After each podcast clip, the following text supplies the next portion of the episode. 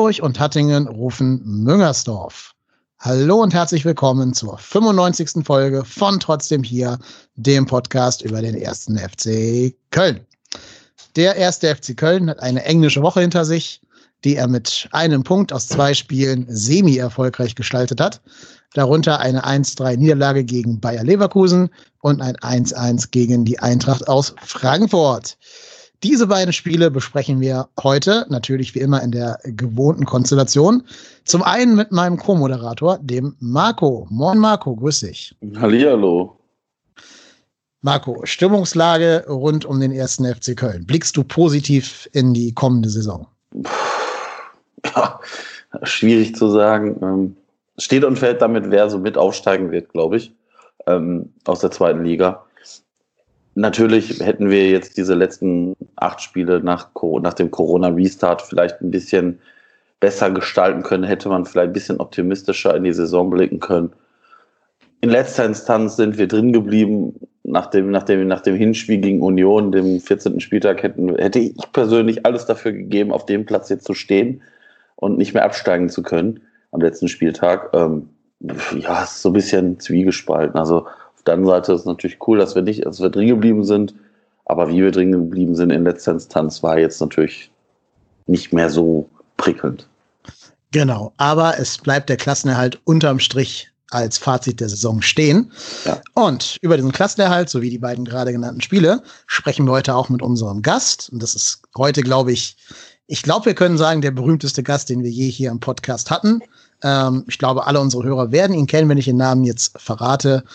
Wir haben heute da den Rapper, Sänger, Musiker, FC-Sympathisanten Mo Torres. Moin Mo, grüß dich. Mahlzeit zusammen. Hallihallo. Hi. Vielen Dank, dass du dir Zeit genommen hast für den Trotzdem hier Podcast. Das freut uns total. Wie ist denn bei dir die Stimmungslage? Euphorische Klassenerhaltsfeier am Wochenende abgezogen oder doch eher, naja, man nimmt es zur Kenntnis? Ach, weder noch. Also ich glaube, ich bin äh, über die letzten Jahre, glaube ich, so ein bisschen Realist geworden und habe aufgehört, mich von dieser kölschen, von dieser kölschen Mentalität leiten zu lassen, dass nach zwei Siegen äh, wir schon in der Champions League sind und nach zwei weiteren Niederlagen abgestiegen sind.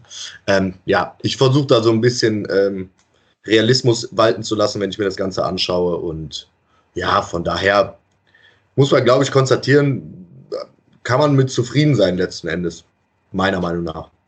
Das heißt, du hast vor Corona auch nicht von Mailand und Riga geträumt? Ach, ach ja. Mh. Hm. Natürlich fängt man schon so an, so ein paar Rechenspiele aufzustellen. Das, äh, ja. das ist auch an mir nicht äh, vorbeigegangen. Aber mir war irgendwie schon klar, als diese Zwangspause kam, dass das Safe irgendwie so ein bisschen, bisschen was an Druck irgendwie raus, rausgenommen äh, wurde oder wird. Weil letztendlich alleine durch diesen, diesen Run, den man vor der Pause hatte, war ja irgendwie schon klar, okay, das mit dem Abstieg, äh, da wird man jetzt nicht mehr so viel mit zu tun haben, ne, wenn nicht alle Stricke reißen. Aber dann irgendwie so diese, man hatte nicht mehr so den direkten Faden zu vor der Corona-Zeit und äh, ich glaube, dementsprechend hat der Mannschaft auch letzten Endes so ein bisschen der Punch gefehlt. So. Aber wie gesagt, ich, ey, Klassenerhalt, noch in die erste Bundesliga, paar mehr Derbys, ist doch super. Ja, absolut. Und ähm, ein Derby haben wir ja dann auch am Mittwoch dieser Woche gespielt, also der vergangenen Woche, gegen Bayer Leverkusen. Möchte einer von euch beiden sich da in einem kurzen Fazit dieses Spiels versuchen? Äh, ja, gut, äh, qualitativ leider äh, einfach deutlich schlechter gewesen. Ähm, muss man so akzeptieren. Ich meine, was Diaby da teilweise gemacht hat mit unseren Verteidigern, das war, also da habe ich schon fast lachen müssen. Also das hat mich so ein bisschen erinnert, wenn wir früher in der Kreisliga äh, auswärts, weiß ich nicht, bei äh, Rheinkassel-Langel 2 gespielt haben und äh, mit den Verteidigern gemacht, ha gemacht haben, was wir wollten. Beini hier, Beini da. Ähm, ja, das war schon, also war gefühlt eine Machtdemonstration, also dass man da klar unterlegen war, ähm, muss man, glaube ich, so akzeptieren. Aber wie gesagt, da liegen halt leider sportlich auch Welten dazwischen. Genau wie äh, städtemäßig Welten dazwischen liegen, nur andersrum halt. ja. ja, ja, ich glaube, wir haben es Leverkusen extrem einfach gemacht. Also ich meine, selbst vor dem 1-0, ich glaube, das war innerhalb von sechs Minuten die sechste oder fünfte Ecke, die wir da bekommen haben. Und irgendwann also ich nochmal, wir sind jetzt auch nicht in der, in der Saison als die großen Verteidigungsspezialisten von Standards hervorgegangen. Und dann ist es halt umso schwieriger gegen so eine klasse Truppe, das dann auch so zu verteidigen. Und dann ja, wird dann auch noch so ein, so ein Murmelding daraus. Also der Bender trifft den irgendwie, Modest senzt über den Ball drüber. Also das sah auch ein bisschen befremdlich aus. Verwirrt so ein bisschen Horn, der da jetzt auch nicht ganz so glücklich aussieht. Ja, und dann steht es halt nach sieben Minuten eins noch für Leverkusen. Und ganz ehrlich, da habe ich schon so gedacht, so, jo, das war's. Das war's. Und das, ich sag mal, das war in der ersten Halbzeit einfach gar nichts von uns. Also wir haben keinen Zugriff auf Leverkusen bekommen. Und wie der Mo vorhin schon sagt, also Diaby, was der da mit Katterbach teilweise gemacht hat, das tat mir dann für Katterbach schon leid. Aber wie wenig Unterstützung da Katterbach auch teilweise bekommen hat, war für mich auch erschreckend. Also ich, ich sag mal, das hast du ja, das hat ja jeder gesehen. Und dann denke ich mir so, ja, dann muss ich vielleicht auch mal Chichos da mehr irgendwie mehr mit reingehen, aber das war schon, war schon echt krass, was die, gerade Diaby da gespielt hat. Ich glaube auch, dass so ein Spiel, das kann man echt zusammenfassen mit Klasse schlägt, naja, ich will nicht sagen Masse, aber Klasse setzt sich halt durch. Ich habe immer gedacht, Diaby wäre so ein Spieler, wo alles schön aussieht, der aber im Endeffekt immer uneffizient ist, also so ein typischer Schönspieler halt. Muss ich aber in dem Spiel echt revidieren, meinen Eindruck. Der hat da schon sehr viele Dinge mit Hand und Fuß gemacht. Und wenn dann beim 2-0 irgendwie der, der beste Fußballer Deutschlands, meiner Meinung nach Kai Havertz, komplett ungedeckt ist, jo, dann schlägt's da eben auch mal ein. Da müssen sich auch die Herren Skiri und Rex Bescheid fragen, wo sie da waren. Ne, so schwer ist es ja vielleicht nicht, den Rückraum zu decken, wenn man schon weiß, dass man über außen sehr anfällig ist. Aber ja, insgesamt ähm, kann man schon sagen, dass da wirklich sich die individuelle Klasse von Leverkusen durchgesetzt hat. Wobei diese Leverkusener Mannschaft ja trotzdem ein, ein äh, totales Rätsel ist. Ne? Dann spielen sie einmal die Sterne vom Himmel, machen in der zweiten Halbzeit gefühlt gar nichts mehr, kommen sogar noch mal ein bisschen ins Wanken und da hätten wir vielleicht sogar noch mal das schaffen können mit ein bisschen anderem Selbstverständnis, die, die noch mal an den Rand einer Niederlage oder eines Punktverlustes äh, zu bringen. Aber die haben ja auch gegen Hertha dann total abgelost jetzt am Wochenende. Es ist echt so eine Mannschaft wie eine Wundertüte, finde ich, die Leverkusener. Ne? Da kannst du ja einen richtig guten Tag erwischen, wo zwei, drei von denen gut in Form sind, dann schießen sie dich ab. Oder du hast Pech oder hast Glück und da sind alle gerade schlecht drauf und äh, dann kannst du auch mal Punkte holen, wie Hertha oder wir das in der, in der Hinrunde gemacht haben. Das ist richtig. Wobei bei dem 2-0 von Harvards, also ich glaube, den hätte jeder von uns dreien auch gemacht. Also ja, der klar. hat ja so viel, der hat ja da im 16er so viel Platz und kann ja, weiß ich nicht, alles mit dem Ball machen. Der kann den ja noch hochhalten mit dem, mit dem Kopf machen. Also das ist ja erschreckend. Aber ja, in der zweiten Halbzeit fand ich das schon, fand ich schon ein bisschen besser. Da haben wir ein bisschen mehr auch mit der Umstellung dann auf, auf Dreierkette hinten. Und man muss, ich muss ganz ehrlich sagen, ich bin ja nicht als hier der große Marco Höger-Fan. Äh, bekannt, aber Marco Höger hat das in der zweiten Halbzeit nach seiner Hereingabe gar nicht so verkehrt gemacht. Mhm. Ja, muss man sagen. Und also bei dem, bei dem merkst du dir, also letztendlich habe ich so das Gefühl, du merkst einfach, gerade wenn du dann irgendwie Rex Bajai, Skiri auf der 6 hast, dann hast du einen Thielmann davor mit, mit dem Drax zusammen. Das sind jetzt, also weiß ich nicht, wie viele Spiele Bundesliga-Erfahrung da drin stecken. Kannst du wahrscheinlich fast, ja, an zweieinhalb Händen abzählen gefühlt.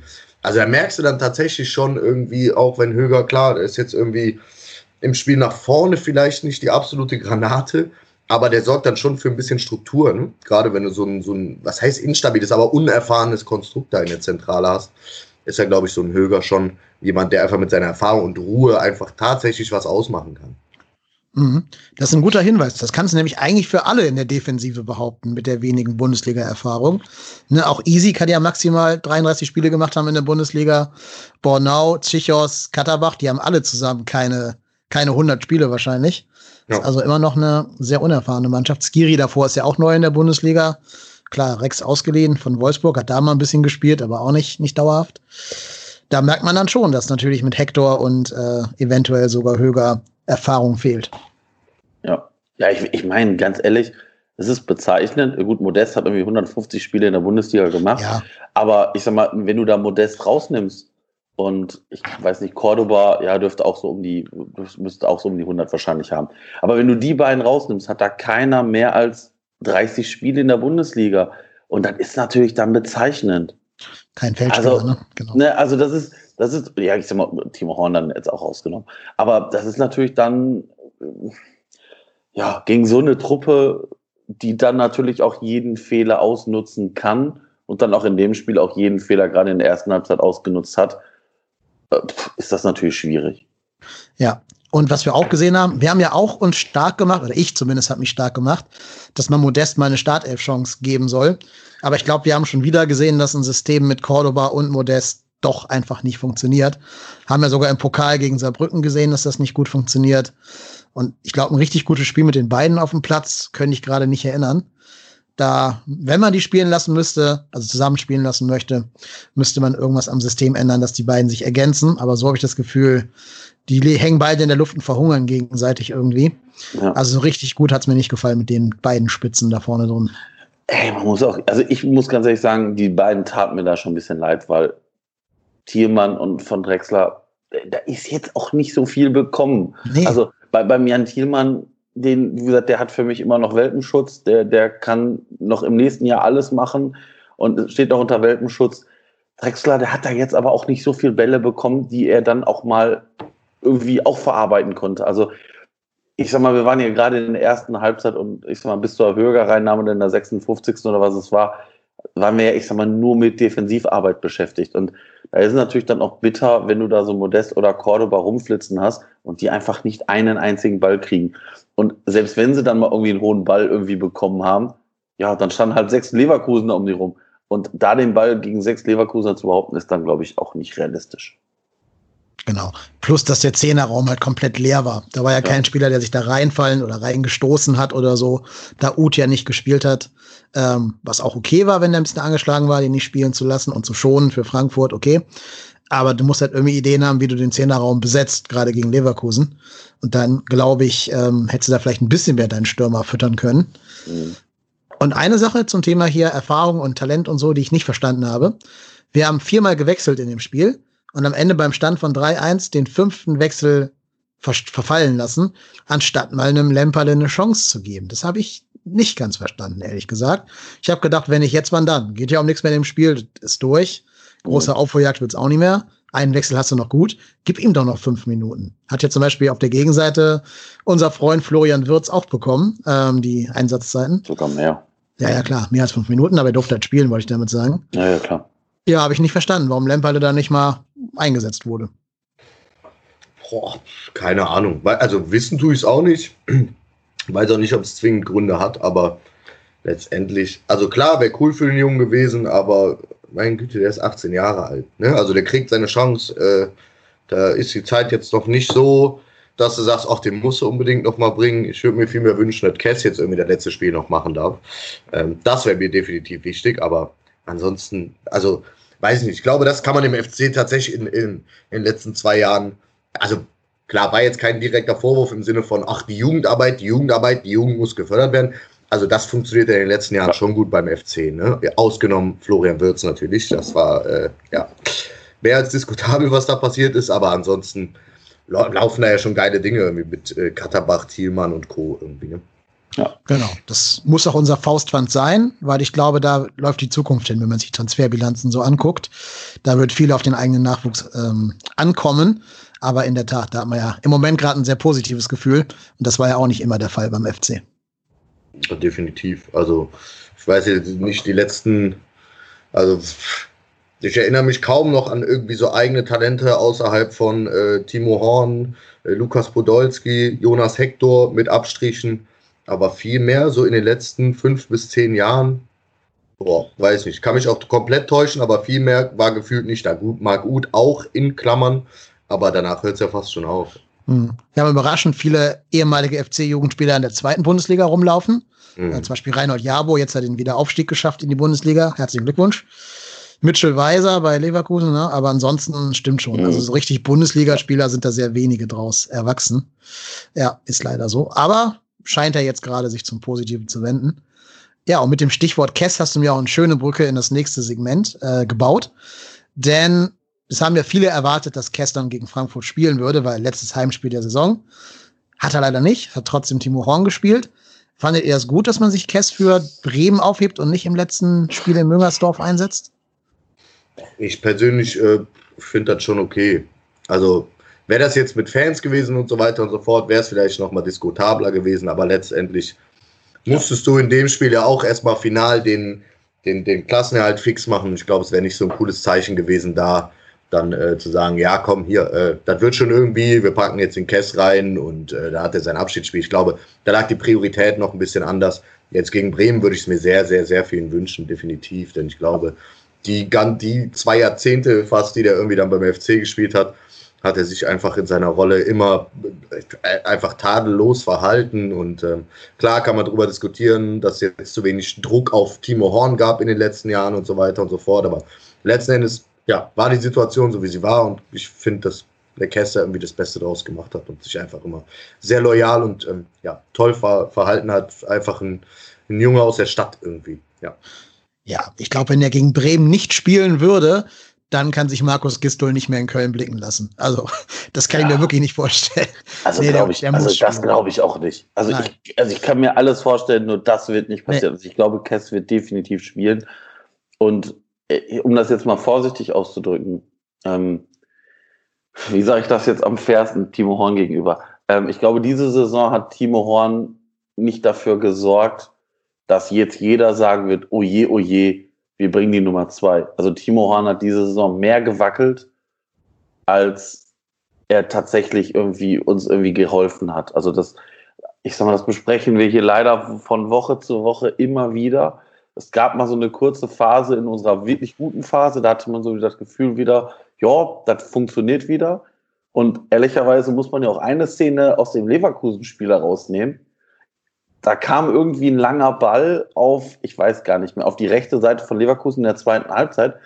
Und du siehst auf einmal nur so einen Ausschnitt, wie, wie Horn außerhalb des 16ers den Ball erobert, den Gegenspieler, ich weiß gar nicht mehr, wer es war, äh, aussteigen lässt und den langen Ball über mehr als 20 Meter zum eigenen Mann bringt. Da habe ich kurzzeitig gedacht, so, wo ist Timo Horn in der Halbzeit geblieben und wer ist das da gerade in diesem Trikot? Also das äh, fand ich schon überragend. Also davon würde ich gern mal mehr sehen, von so Ausflügen. Ja. Ich habe auch an, in dem Moment fünf verschiedene WhatsAppen gekriegt von, von anderen Freunden, die das Spiel geguckt haben. Unter anderem von dir, Marco. Und die, die alle geschrieben haben, war das gerade Timo Horn? Was, was war denn da los? Ja. ja, also selbst auf Twitter war das, glaube ich, das Gesprächsthema Nummer eins für diese zwei Minuten da. Bis zum nächsten Aufreger. Also ja, in der Tat. Da sieht man halt auch, wie selten das ist, ne? wenn es ja. so viel Furore generiert. Naja, aber es gab ja auch gegen Frankfurt dann eine Szene, die wir hätten in den Horn der Woche aufnehmen müssen, wenn nicht der Referee auf unserer Seite gewesen wäre. Wollen wir mal in das Frankfurt-Spiel ein bisschen einsteigen. Ähm, ich war erstmal ganz positiv angetan, dass wir ein bisschen was am System geändert haben und mit Dreierkette, Dreier respektive Fünferkette gespielt haben. Ähm, ich fand es ganz gut, dass man das Frankfurter System gespiegelt hat. Die spielen ja auch gerne mit Dreierkette und fünf Mittelfeldspielern und dadurch eben auch versucht hat, im Mittelfeld ein Gleichgewicht zu schaffen. Ähm, möchte ich gerne sehen, diese taktische Flexibilität vom ersten FC Köln. Ich bin da immer Freund von, wenn sich Trainer Gedanken machen. Ich habe mich schon gewundert, dass wenn man jetzt schon Dreierkette spielt, dann immer noch Mire keine Chance kriegt, sondern halt die drei, ich sag mal, die drei eher grobschlächtigen äh, Abwehrspieler, Zichos, Bornau und Leistner den Vorzug erhalten. Ich hätte gedacht, dass Mireille vielleicht nochmal ins Schaufenster gestellt werden soll für einen potenziellen Wechsel. Das kann ja vielleicht gegen Bremen äh, geschehen, weiß ich nicht. Mhm. Aber an sich finde ich, das System mit Dreierkette sollten wir durchaus so als zweites, zweites Tool in unserem Werkzeugkoffer äh, be be beherrschen. Einfach damit wir das auch auspacken können, wie wir es ja in verschiedenen Spielen jetzt auch gemacht haben, wenn es nötig wird. Ja, das stimmt. Ja, wobei, ganz ehrlich, ja, ich fand es fand's, fand's okay. Ähm, aber ich finde immer noch, Jakobs in der aktuellen Form kriegt es leider auch nicht hin, aber kriegt es grundsätzlich hin, da über den Flügel aggressiv, aggressiv nach vorne zu gehen und auf Flanken zu bringen. Das macht der Easy ja auch. Der geht aggressiv da nach vorne mit Tempo. Aber was dann da an Flanken bei rumkommt, ja, also ich würde mal fast behaupten, dass das jeder Kreisliga B-Spieler aus dem Kölner Umland besser hinkriegt. Ich Weil finde. Da, also, ist ja, da ist ja nichts gefährlich. Die kommen ja entweder Knie hoch, erster Pfosten. Das, also für Bundesliga ist das mit so wenig. Da greift vielleicht wieder das Argument von, von Mo, ne, dass er wirklich noch nicht so die ganz große Erfahrung hat. Ich sehe aber zumindest Verbesserungen bei ihm. Du hast recht, ist immer noch nicht doll. Wir reden hier von Verbesserungen auf sehr kleinem Niveau. Aber er hat zumindest schon mal gelernt, dass er nicht jeden Ball einfach blind in den oder über den Strafraum drüber drischt, ja. sondern auch mal guckt und vielleicht mal in den Rückraum zurücklegt, also es versucht. Der nächste Schritt wäre jetzt vielleicht, dass die ja noch ankommen. Aber ich sehe zumindest leichte Fortschritte. Ja, das Problem ist, ich glaube, also wie gesagt, der ist sehr, sehr unerfahren, gerade auch so mit Bundesliga. Ich glaube, bei Zwolle ticken die Uhren noch ein bisschen anders. Ich glaube, also es ist im aktuellen, im aktuellen Ding ist es irgendwie so, es ist immer schlecht, wenn das erste Attribut, was dir zu einem Spieler einfällt, schnell ist. Weil, ja, das ist David Odonko. Das erste Attribut, was ich zu David Odonko einfällt, ja. schnell. Okay, dann hört es aber auch schnell wieder auf. Ähm, deswegen, also ich glaube, das sind halt Spieler, denen muss man Zeit geben. Ich glaube, über die Saison ist es einfach so, dass wir sehr, sehr viele Spieler haben, denen man sagen muss, okay, die müssen sich halt wirklich einfach mal äh, Bundesliga akklimatisieren. Und ähm, vielleicht lässt sich dadurch auch so ein bisschen ähm, die dann doch jetzt doch nicht so erträumte äh, Tabellenposition erklären. Weil, ich, wie gesagt, ich glaube, da fehlt Erfahrung. Mit Erfahrung meine ich jetzt nicht, dass du äh, neun 33-jährige Högerste auf dem Platz rumlungern äh, haben musst, sondern einfach, keine Ahnung, Jungs, die halt schon irgendwie 100 Partien auf dem Buckel haben und einfach mit vielen Situationen umgehen können. Aber klar, Isibue, ja, der braucht einfach noch ein bisschen. Keine Ahnung, ob man dem die Zeit geben muss, geben soll. Weiß ich nicht. Ich weiß nicht, ob, das, ob sich das nächste Saison groß, groß verbessert. Wenn du sagst, er macht kleine Fortschritte, yo. Äh, aber kleine Fortschritte erwarte ich dann auch irgendwie nach äh, 30 Spielen Bundesliga. Mindestens mal. Ja. Ja, ja, gehe schon mit. Ich will ihn jetzt auch nicht irgendwie in die Startelf reinloben. Ich denke nur, zur Gesamtbewertung gehört schon dazu, dass er sich zumindest bemüht, sich zu verbessern. Generell aber unsere Außen sind eh ein großes Problem. Ne? Das hat das Leverkusen-Spiel gezeigt, das hat das äh, Frankfurt-Spiel gezeigt. Alles, was gefährlich wurde, kam immer über Außen. Auch das Frankfurter Tor war ja von außen reingegeben, mhm. weil Jakobs und, und Rex mit Psychos zusammen das nicht geschafft haben, den, ich glaube, So war das, zu stoppen. Ähm, und auch gegen Leverkusen. Da war ja, wie wir gerade schon rausgearbeitet haben, so gut wie jeder Angriff eine Torchance, der über außen kam. Ja, und da muss man sich als FC überlegen, wie kriege ich meine Außen dicht, egal in welchem System, egal wer da spielt. Es war immer so, dass wir über Außen sehr anfällig sind. Sobald der Gegner einen ein bisschen schnellen Spieler da außen rumstehen hat, und selbst wenn es jetzt nur jemand von Augsburg ist, wie Sarin Renbase oder so, wurde es halt immer sofort gefährlich. Ja, und das ist halt ein bisschen zu einfach in der Bundesliga, um sich da immer mit dem gleichen Taschenspielertrick da austricksen zu lassen. Ja. ja, das stimmt.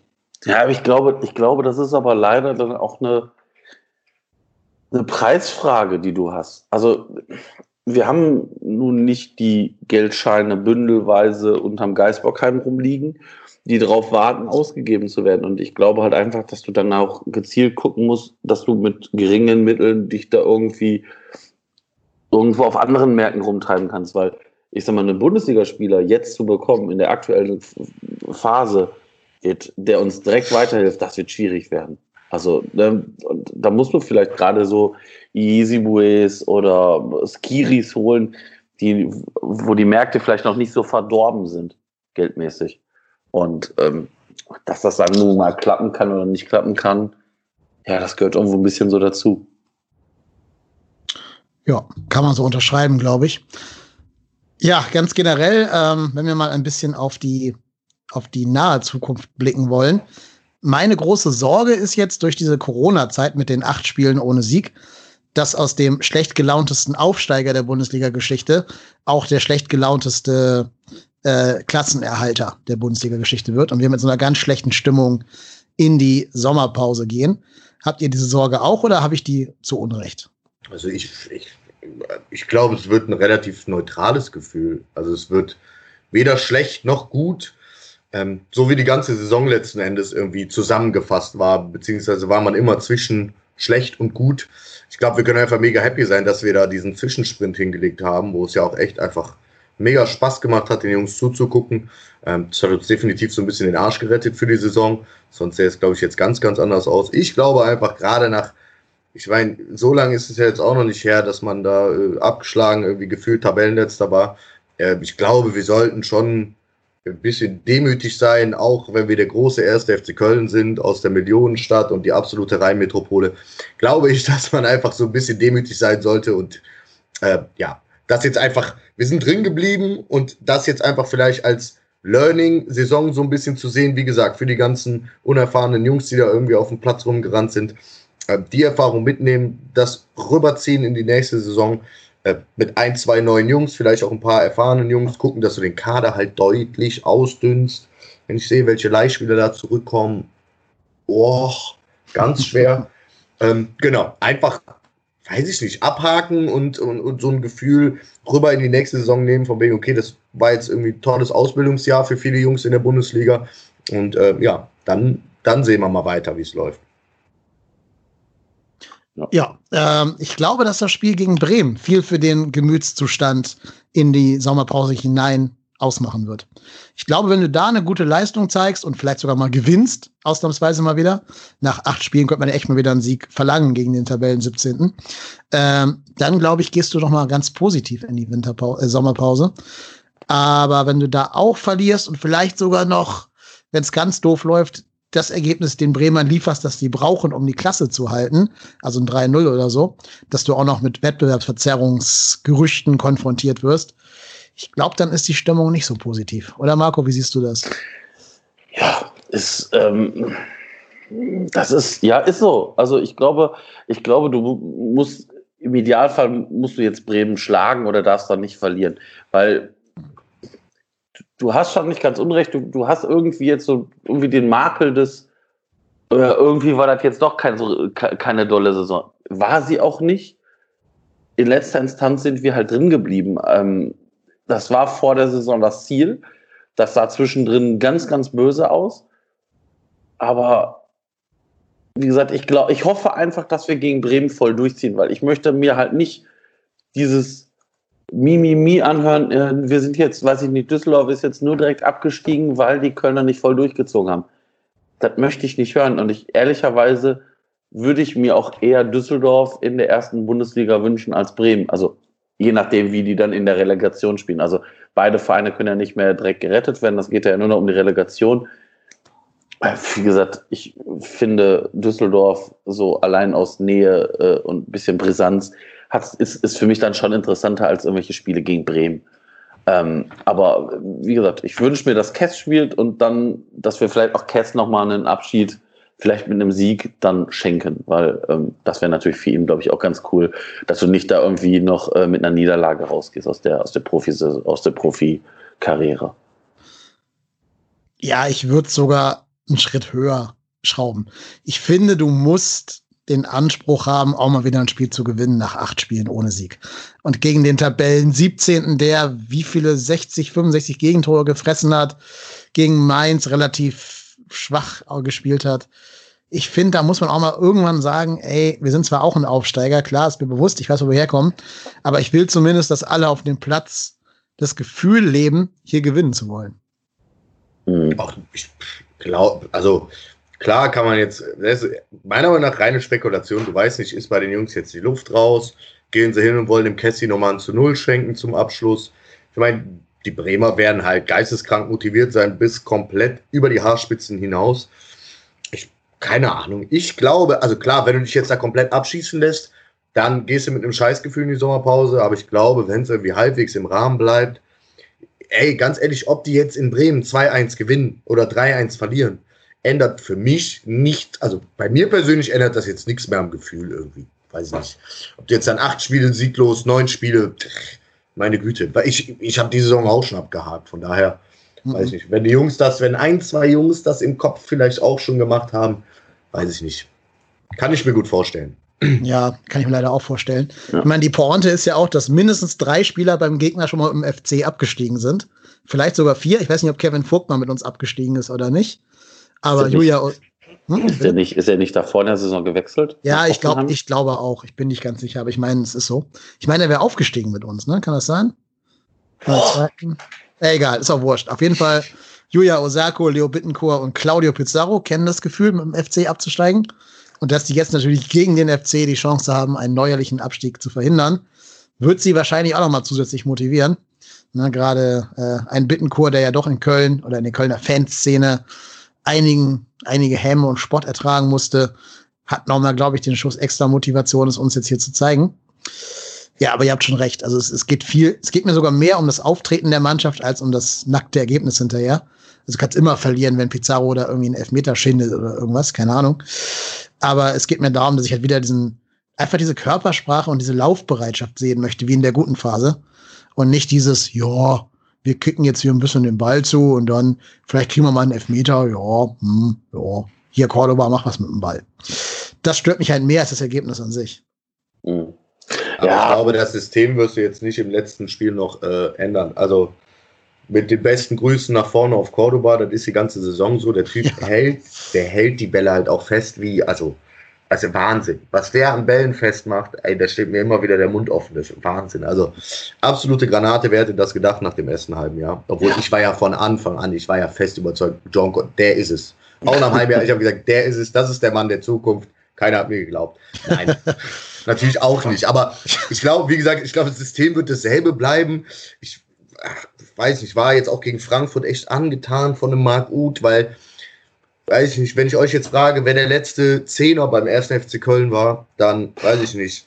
Ja, da war Vocht wahrscheinlich noch Trikotsponsor. Also, ja. es ist so lange her, dass man in der Zentrale mal einen Kreativen gehabt hat, der auch mal was gewagt hat irgendwie. Und äh, der Rolle hat mir der Marc Uth einfach unfassbar gut gefallen gegen Frankfurt. Ich dachte so, alter Schwede, so ein Typ beim 1. FC Köln. In so einer, also lass den davon zehn Spiele pro Saison machen und ich küsse ihm seine Füße. Also weiß ich nicht, das in, in allen Belangen läuferisch, spielerisch, also von der Kreativität her ein absoluter Traum. Ich komme ins Schwärmen, aber wie gesagt, ich glaube gegen Bremen weiß ich nicht. Ich glaube, wir haben Lauf, wir haben, wir haben Jungs, die laufen können. So ein Skiri, weiß nicht, wie viel zigtausend Kilometer der abspult. Gut, ist natürlich auch ein Sechser und äh, ob seine Läufe jetzt dann 100% sinnig sind oder nicht, auch diskutabel. Äh, du hast einen Jakobs, du hast einen Keins, du hast einen Cordoba, die, das sind Arbeiter irgendwie. Und ich glaube, zumindest die Tugenden werden sie schon gegen Bremen auf den Platz bringen. Also, ja, da wird jetzt keiner auf den Platz gehen und sagen, ja Jungs, gucken wir, dass wir kein äh, halbes Dutzend äh, hinten reinkriegen und dann gehen wir Bier trinken. Die Ansprüche sind ja schon andere. Mhm. Ja. Nee, aber gut, dass du nochmal Marc Uth rausgestellt hast. Den haben wir nämlich vorher auch kritisiert gehabt in den Spielen davor. Aber du hast recht, der war natürlich gegen Frankfurt, denke ich mal, unser bester Mann auf dem Platz, kann man mit Fug und Recht sagen.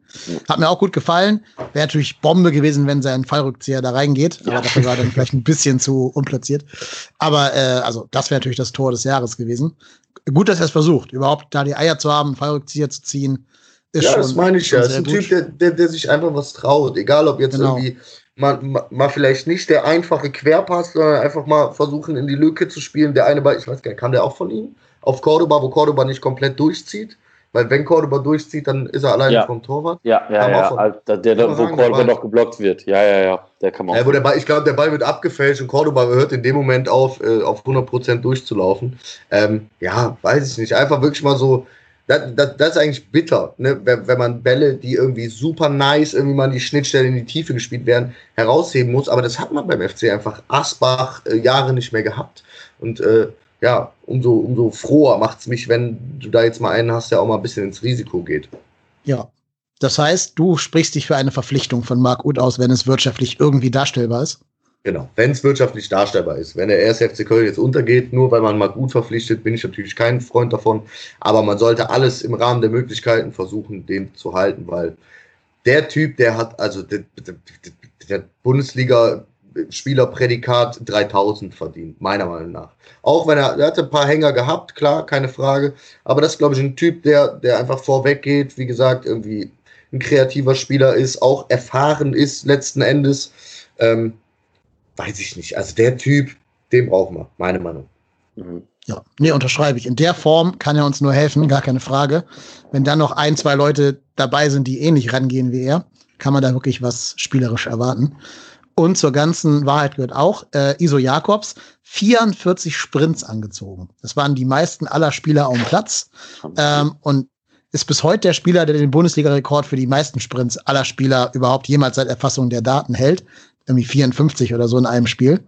Also sprinten kann der Junge. Wenn er jetzt noch ja. so ein bisschen, äh, wie soll ich sagen, ein bisschen mehr auf dem Punkt ist, ein bisschen effektiver wird, was ja alles noch sein kann, weil der ja wirklich sehr jung ist. Also kann ja alles noch ich kommen. Ich wollte gerade sagen, ich glaube, da muss man den Ball flach halten. Der Typ ist 20 Jahre alt, der hat 19 Bundesligaspiele auf dem Buckel. So, ja. alles klar. Also mit 20 habe ich auch noch äh, 180 Sprints pro Spiel abgerissen, muss man dazu sagen. Aber äh, wie gesagt, nach 19, für 19, der Typ, also dass die Ansprüche jetzt schon so hoch an den sind, das ist eigentlich das größte Kompliment, was du dem machen kannst, weil nach 19 Bundesligaspielen so aufzutreten, finde ich schon gut. Finde ich schon sehr, sehr gut. Ist echt vielversprechend, der Typ. Ja, ja auf jeden Fall. Also ich, dazu, aber, ja, sorry. ja, sorry, mach, mach ruhig, Dennis. Ich wollte nur sagen, dazu kommt ja auch, wenn du den links als Wingback in einer Dreier-Fünfer-Kette spielen lässt, ist eine der anspruchsvollsten Positionen des modernen Fußballs, würde ich sagen. Wir können uns alle erinnern, wie letztes Jahr in der zweiten Liga Florian Kainz regelmäßig an der Position gescheitert ist. Und dafür macht er das gut. Also, da sind natürlich immer ein, zwei Szenen drin, wo er dann vielleicht ein bisschen doof aussieht, weil er so viel rennen muss in beide Richtungen. Aber das äh, hat, hat Mo ja gerade schon gesagt, das muss bei einem 20-Jährigen einfach zugestehen. Und die Position ist wirklich nicht einfach und das hat er in, in Anbetracht aller Umstände schon wirklich gut gemacht. Ja. ja, das stimmt. Was mir da so ein bisschen Sorge macht bei unseren ganzen Nachwuchskräften ist einfach, dass die jetzt, also gerade Jakobs und Katterbach, Stammspieler sind. Das waren die vor der Saison nicht. Also Katterbach und Jakobs waren so als Ergänzung zum Kader eingeplant. Dass die vielleicht mal drei, vier Spiele machen, dass die langsam herangeführt werden. Und nicht, dass Jakobs jetzt 19 Spiele hat und Katterbach, keine Ahnung was, der wird auch um was um den, um den Punkt haben an, an Spielen. Und ähm, das zeigt einfach, dass wir unseren Kader definitiv auch noch verstärken müssen. Weil ich, na, also ich glaube, jeden, jeden FC-Fan freut das, wenn Katterbach 17 und Jakobs 19 Spiele in der Saison macht. Aber das zeigt einfach, wie stark abgeschwacht auf einmal unsere Defensive war. Also die Spieler, die da vorher eingeplant waren, haben nicht gezündet. Ja, und dann musst du auf einmal mit denen, ich sag mal, man muss ja auch ehrlicherweise sagen, mit den, mit den jungen Spielern kam ja auch irgendwie unsere gute Phase und ähm, dass die jetzt dann gerade in ihrer ersten Profisaison mal so einen Durchhänger haben. Ich glaube, das verzeiht nicht jeder. Gut, ich weiß jetzt nicht, wen man auf der Außenverteidigerposition noch vorgesehen hatte, außer Benno Schmitz und jo. äh, Easy Boy. Und, und Hector. Hector auf links. Ja, genau. Der ist halt auf der 6. Ja, gut, Matze Bader brauchen wir jetzt nicht drüber reden, aber äh, Hector ist dann auf der 6 einfach unverzichtbar gewesen. So, da musst du für dich vielleicht auch fragen, okay, haben wir auf der 6 noch Probleme? Also, es ist ja irgendwie auch ein Rattenschwanz letzten Endes, aber klar, der FC hat jetzt nicht die Kadertiefe, dass du sagst, okay, wir haben jetzt drei Jungs, die können RV spielen, wir haben vier Jungs, die können LV spielen. Schwierig, ne? Also so Benno Schmitz und den Itzibizi und dann dahinter wird es ja schon fast dunkel, ne? Und dann ist, wenn dann so junge Jungs äh, da, da vorne wegpreschen wie so ein Katterbach und so ein äh, Jakobs, dann, mein Gott, kommt es halt manchmal früher, als du denkst. Naja, also es ging mir gar nicht darum, die beiden zu kritisieren oder unseren Nachwuchs zu kritisieren, gar nicht. Es geht einfach darum, dass, dass, es, dass ich es erschreckend finde, dass dann auch unsere, also dass die Kaderplanung so aussah, wie sie aussah. Weil ich kann mich daran erinnern, dass man in der Vorbereitung gesagt hat, Matze Bader war, nah, war nah dran am Stammspieler. Und dann denke ich mir, ich denke mir, jetzt erst in der Rückbetrachtung denke ich mir so, ja, gut, das kannst du machen, aber halt nicht in der ersten Liga, sondern kannst du in der zweiten Liga versuchen. Da kannst du vielleicht so, so einen Matze Bader mit durchschleppen. Ja, schaffst du. Aber nicht in der ersten Bundesliga, nicht, nicht mit dem Kader, den wir zusammen haben. Wo, wo eigentlich, ich sag mal, jedes Rädchen in das, in das nächste greifen muss, damit du halt eine, eine stabile Defensive hinkriegst. Also, ich sage jetzt mal, so ein Matze Bader in, in, in den Kader von FC Bayern mit einzuschleusen, den kriegst du damit durchgezogen. Aber doch nicht, doch nicht wir, die jetzt auch noch, noch mal, das muss man, muss man auch sagen, wir sind immer noch ein Aufsteiger gewesen. Ja, da sagen jetzt wieder viele, ja, wir sind aber der erste FC Köln und wir haben bestimmt auch mehr Kapazitäten und mehr Möglichkeiten als Union Berlin oder sonst was. Ja, aber auch das musst du erstmal am Platz bekommen. Und wie schwer das dann wird, das haben wir äh, durchaus diese Saison ja auch gesehen. Vielleicht sollten wir auch noch eine, äh, ein Hörerfeedback vorlesen, das gerade an der Stelle gut passt. Und zwar von unserem Hörer, dem Hello Sunshine Chris. Der hat nämlich ähm, folgendes Feedback dargelassen. Etwas provokant gesagt. Ich finde, man kann der Mannschaft und dem Trainer nicht wirklich einen Vorwurf für die schlechten Ergebnisse in der Corona-Zeit machen. Die neuen Rahm Rahmenbedingungen, also keine Zuschauer, Zukunftsangst, Angst um Gesundheit, viel Isolation und sind so dramatisch, dass eine vernünftige Bewertung nicht möglich ist. Und dazu passt vielleicht auch nochmal der Kommentar von Jaisbock. Der ist nämlich in großer Sorge, was das wahre Gesicht des Teams ist. Und ich glaube, das ist tatsächlich so ein bisschen die, die Gretchenfrage. Ne? Also, wo werden wir nächste Saison den FC öfter sehen? Eher in der guten Phase vor Corona oder eher in dieser schlechten Leistungsphase nach Corona unter Berücksichtigung aller Bedingungen? Denn ich denke mal, die Bedingungen werden sich ja so groß nicht ändern zu Beginn der Saison. Ne? Du wirst trotzdem zumindest mal nicht vor ausverkauftem Haus spielen. Vielleicht, wenn du Pech hast, gar nicht vor Zuschauern weiterhin. Du wirst weiterhin die Hygienekonzepte um, umsetzen müssen. Also weiterhin viel Isolation um dich äh, ertragen lassen. Also es wird sich, glaube ich, nicht viel für die Mannschaft an sich ändern. Es wird nur darum gehen, das ein bisschen besser oder anders anzunehmen als bis jetzt gerade. Ja, ich, ich, glaube, ich glaube, das Leistungsspektrum liegt genau in der Mischung zwischen diesen beiden, diesen beiden Phasen. Also ne, der unserer schlechten Phase jetzt und ich sag mal diesem guten Zwischenspurt. Und ich glaube auch genau da ist das ist unser Refugium. Also wir, wir stehen, glaube ich, zu Recht auf dem Platz, auf dem wir jetzt stehen. Klar kann man jetzt darüber streiten, ob wir mit äh, ein paar Punkten mehr, dann wären wir vielleicht Zwölfter. Aber ich sag mal so, die, die Platz, Platzierung 10 bis 15 ist schon das, was irgendwo für uns irgendwie passt. Wo wir irgendwie auch dann vielleicht diese Saison hingehört haben. Vielleicht kannst du mit einem guten, mit einem guten, äh, mit einer guten Phase irgendwie auf acht oder sieben kommen, aber da muss schon vieles für passen dann. Ja, ich glaube, da muss einfach letztendlich mal Konstanz her. Ich glaube, das ist so ein bisschen eins der Stichworte. Also, wenn ich mir jetzt die Aufstellung gegen Frankfurt angucke, boah, außer Timo Horn in der Startelf und John Cordoba, weiß ich nicht, ob da zwei Jungs länger als zwei Jahre äh, beim 1. FC Köln spielen. Also, das ist, muss halt, da finde ich dann so, so Sachen wie mit Katterbach und Jakobs eigentlich ganz geil, wenn, wenn, wenn man es schafft, die Jungs irgendwie langfristig zu halten, dass du einfach mal eine Truppe aufbaust, die wirklich einen Kern hat von sechs Stammspielern von mir aus, die einfach über Jahre irgendwie schon zusammenspielen. Ich erinnere mich an meine äh, äh Jugendzeit irgendwie, wenn, wenn man irgendwie eine Truppe hatte, mit der man fünf Jahre zusammengespielt hat, hat das zum einen zehnmal mehr Spaß gemacht, weil man zehnmal mehr Familie irgendwie war, was ja auch immer ein Faktor ist. Und zum anderen einfach seine, seine Mitspieler natürlich viel, viel mehr kannte und daraus einfach super, super, super viel geschöpft hat. Ich glaube, wie gesagt, dass so vier Wochen, fünf Wochen Vorbereitung dann irgendwie nicht reichen, dass sich elf Jungs untereinander blind verstehen. Ich glaube einfach, wenn, wenn du wirklich eine Truppe hast, die mal zusammenwachsen kann über zwei, drei Jahre im Kern, dann kannst du vielleicht mal äh, anfangen zu sagen, okay, jetzt setzen wir uns mal das Ziel einstelliger Tabellenplatz. Aber solange das so eine in Anführungsstrichen zusammengewürfelte Truppe ist, sind wir da, wo wir jetzt sind, glaube ich, schon relativ, ja, da gehören wir hin. Ja, nur ich glaube, wir werden sowieso mit dieser Truppe noch relativ viel Zeit verbringen in der Zukunft. Denn es scheint ja eh zu sein, dass nach Corona nicht mehr der ganz große Käufermarkt da ist. Und ich glaube, die meisten Spieler haben jetzt auch nicht die ganz großen Begehrlichkeiten geweckt. Also wenn ich mir mal jetzt die Aufstellung angucke, äh, ich gehe davon aus, dass Zichos bei uns bleibt. Retschbejai gehört uns eh noch ein Jahr lang, bis wir ihn dann eventuell kaufen müssen. Ja gut, an Uth sind wir dran. Keins wird auf jeden Fall bleiben. Skiri, denke ich, wird auch bleiben. Easy Woe wird bleiben. Da hast du ja eigentlich schon mal einen Stamm. Ne? Timo ja, Horn. Bon, Bono. Ja, der wird begehrt sein. Also da oh, muss ja. man gucken, ob ja. da vielleicht nicht Angebote kommen, zu denen wir nicht Nein sagen können. Und auch Cordoba hat bis jetzt noch nicht verlängert. Ne? Und wenn er nicht verlängert, dann musst du ihn leider verkaufen, wenn du nicht mit 0 Euro aus dem Deal rausgehen willst. Und das wäre ein herber Verlust. Also du hast ja gerade schon gesagt, Mo, wie, wie krass gut der daran ist, die Bälle da vorne festzumachen und dann noch zu ver veredeln inzwischen. Mhm. Ähm, wenn du den verlierst und wieder einen neuen Stürmer integrieren musst, wird schwer. Da muss auf Anhieb einer funktionieren, aber das hat ja damals schon nicht funktioniert. Da kannst du nur hoffen, dass Modest noch seinen dritten Frühling irgendwie erlebt dann. Ja. ja. Ja, also das mit, den, mit der Truppe sehe ich ähnlich. Klar, also ich meine, man muss ja auch mal ehrlich sagen, also unsere Ausrutschersaison mit dem Europapokaleinzug, da hat einfach vieles gepasst. Geile es schien, ja auch, es schien ja auch so, dann, dass wir da eine Truppe hatten, die auch einfach harmoniert hat.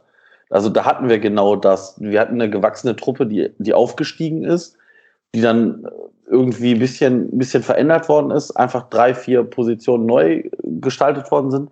Aber das Gros hat ja da schon zwei oder respektive drei Jahre zusammengespielt.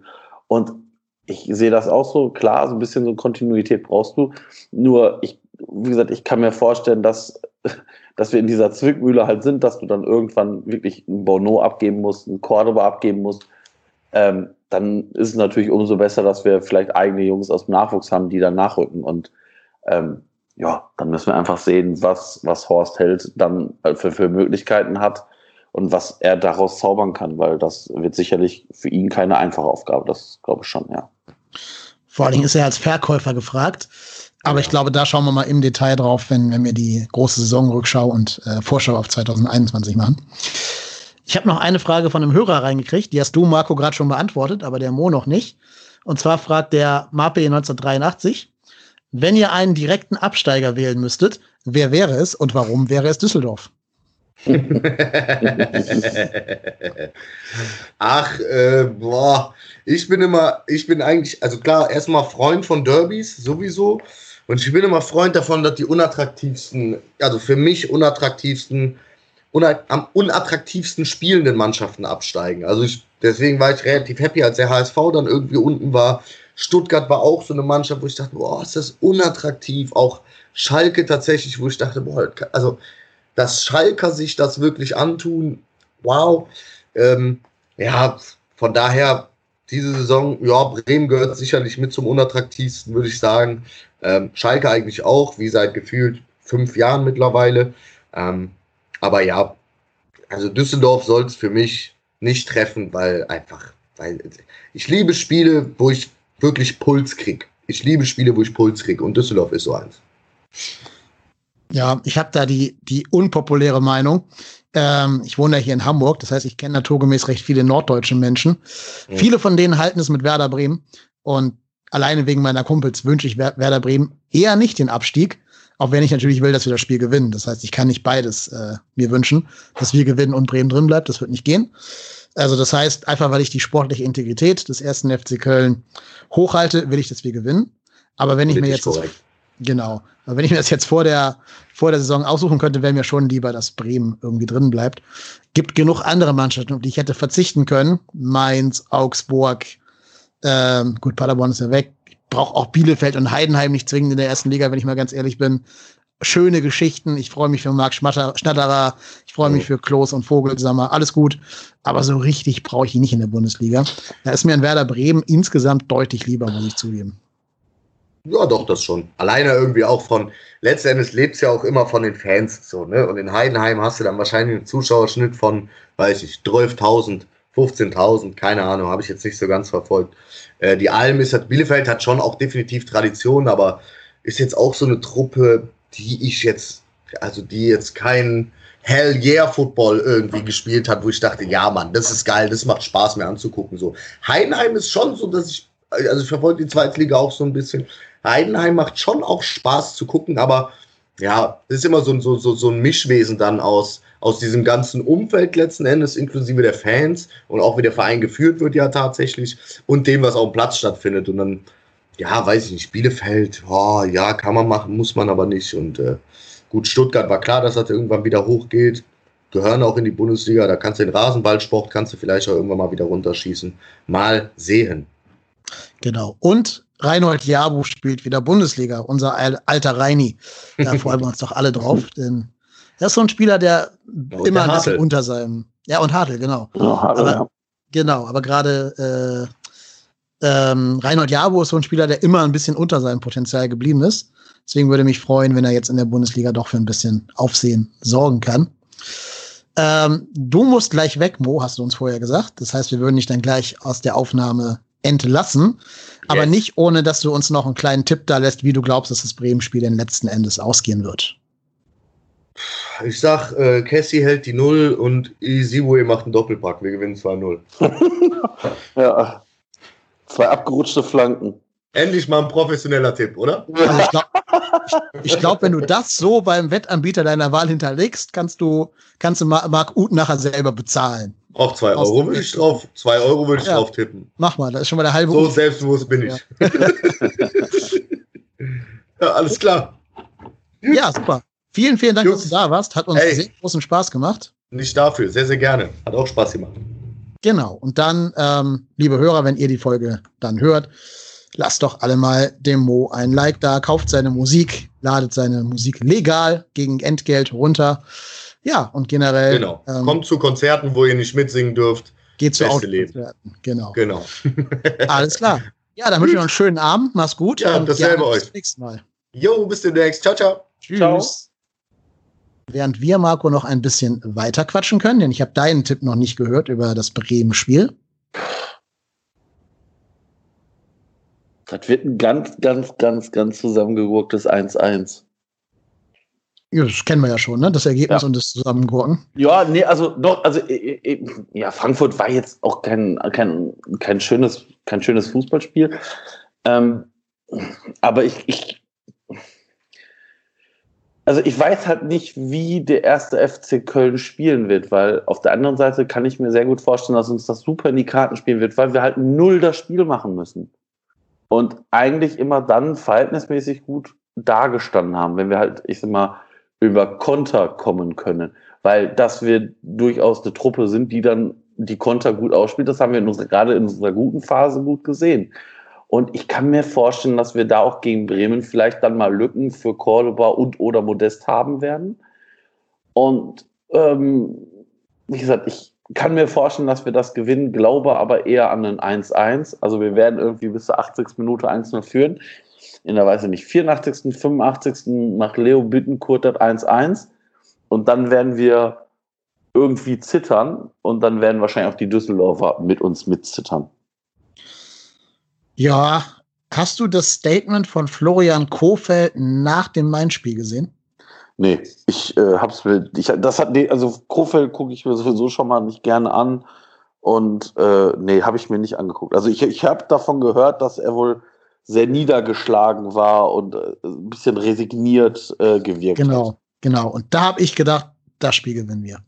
Wenn dein Trainer so auftritt, äh, öffentlich, und im Endeffekt jetzt suggeriert, okay, das war's. Wir haben gerade gegen Mainz den Klassenerhalt vernichtet, also die Chance auf den Klassenerhalt vernichtet. Ähm, dann kriegst du die Mannschaft, glaube ich, nicht mehr motiviert für das Spiel gegen den ersten FC Köln. Deswegen gehe ich davon aus, dass wir es gewinnen werden. Und ich glaube sogar ungefährdet. Ich glaube, das wird so ein Spiel, wo wir irgendwann das 1-0 machen, irgendwann dann das 2-0 hinterher murmeln, so ohne es groß zu versuchen, einfach durch Marc Uth und John Cordoba den guten Tag haben und dann miteinander ein bisschen Fußball spielen. Und dann versucht Bremen das irgendwie nochmal 40 Minuten anzurennen, aber kriegen da auch nichts Gescheites hin und ja, dann ist gut. So ein bisschen wie das Hinspiel quasi, ne? War ja ein 1-0, Ja, kein 2-0, ja, ja, aber, aber auch so diese, diese relativ hilflosen Versuche der Bremer, so erwarte ich das als Spiel, weil ich einfach diese, diese Leblosigkeit in Kofelds Augen gesehen habe. Da glaube ich nicht, dass der es nochmal schafft, seiner Mannschaft Feuer reinzublasen. Hätte ich nichts gegen einzuwenden. Also ich ähm, würde, könnte mir sehr gut vorstellen, dass, dass das genauso passiert. Also wie gesagt, ich würde es mir eigentlich ehrlicherweise wünschen, dass, dass wir das irgendwie gut über die Bühne kriegen, weil wie gesagt, vielleicht hast du dann doch schon noch so ein bisschen positiven Effekt dadurch. Ähm, ob der dann so groß wird für die nächste Saison, weiß ich nicht. Aber ähm, wie gesagt, ich möchte mir äh, gar nicht von Düsseldorf oder von Bremen sagen lassen, dass wir irgendwie da positiv oder negativ eingegriffen hätten. Und ich will einfach, dass wir das irgendwie runterspielen. Und wie gesagt, wenn wir gewinnen, ist schön. Aber wie gesagt, ich wünsche mir zumindest, dass wir da nicht verlieren. Ja, sehe ich genauso. Und ich will auch einfach wieder mal einen Sieg sehen. Also, das Problem ist ja auch, wenn du jetzt, sag mal, gegen Bremen 1-1 spielst, dann wird ja nächste Saison bei jedem, also immer wenn du im ersten Spieltag dann nicht gewinnst, werden ja sofort wieder diese neun Spiele ohne Sieg dann rausgekramt werden. Ja, ja, genau. Das ist jetzt saisonübergreifend das zehnte Spiel ohne Sieg oder so. Ja, ja, ja. ja von, den, von den schlechten Sky-Moderatoren da. Ähm, das sollte man einfach verhindern. Ne? Da solltest du lieber noch mal mit einem Sieg jetzt rausgehen, damit da sämtliche Altlasten beseitigt sind und du mit also komplett ohne Ballast in die Saison gehen kannst, in die neue. Ja, das, das stimmt. Ja, klar. Ja, natürlich. Also ich sag mal, der Sieg, auch wenn er keine positive, keine positiven Impuls für die nächste noch hat, dann ist es zumindest nicht verkehrt, das Spiel gewonnen zu haben. Und ähm, ja, also deswegen, wie gesagt, würde ich mir allein für uns alle wünschen, dass äh, wir das Spiel gewinnen. Ja, ganz genau. Und ich glaube es auch, wie gesagt, nach den, den Aussagen von Kofeld. Ja, wir haben noch ein, zwei Hörerfragen, die ich mit dir noch ganz gerne äh, besprechen möchte, weil ich die sehr Gerne. spannend und interessant finde. Hat jetzt aber gar nicht mehr so viel mit dem ersten FC Köln zu tun. Ähm, hast du Lust, mit mir ein bisschen über die Rechtevergabe in der Bundesliga an den TV-Rechten zu reden? Gerne. Gerne. Ich kann, ich kann mal eben alle Hörerinnen und Hörer auf den neuesten Stand der Dinge bringen. Es wurde ja heute, äh, haben die Verhandlungen sich beendet und es gibt jetzt neue Informationen, wie es ab der Saison 2021 bis zur Saison 2025 sein wird. Ähm, und zwar wird es jetzt sehr, also noch mehr Salami als vorher, kann man glaube ich so, so festhalten. Ne? Ähm, Sky und The Zone teilen sich einen Großteil der Austragungsrechte und zwar wie folgt. Sky hat oder ersteigert das Paket A, das Paket B, C, F und G, also folgende, folgende Spiele. Die Konferenzen am Samstag um 15.30 Uhr sowie alle Konferenzen in englischen Wochen äh, dienstags und mittwochs um 20.30 Uhr. Außerdem die Einzelspiele am Samstag um 15.30 Uhr, also nicht in der Konferenz, sondern immer als Einzeloption. Genauso am Dienstag um 18.30 Uhr und um 20.30 Uhr und am Mittwoch 18.30 Uhr, 20.30 Uhr. Und die Relegationsspiele zur Bundesliga.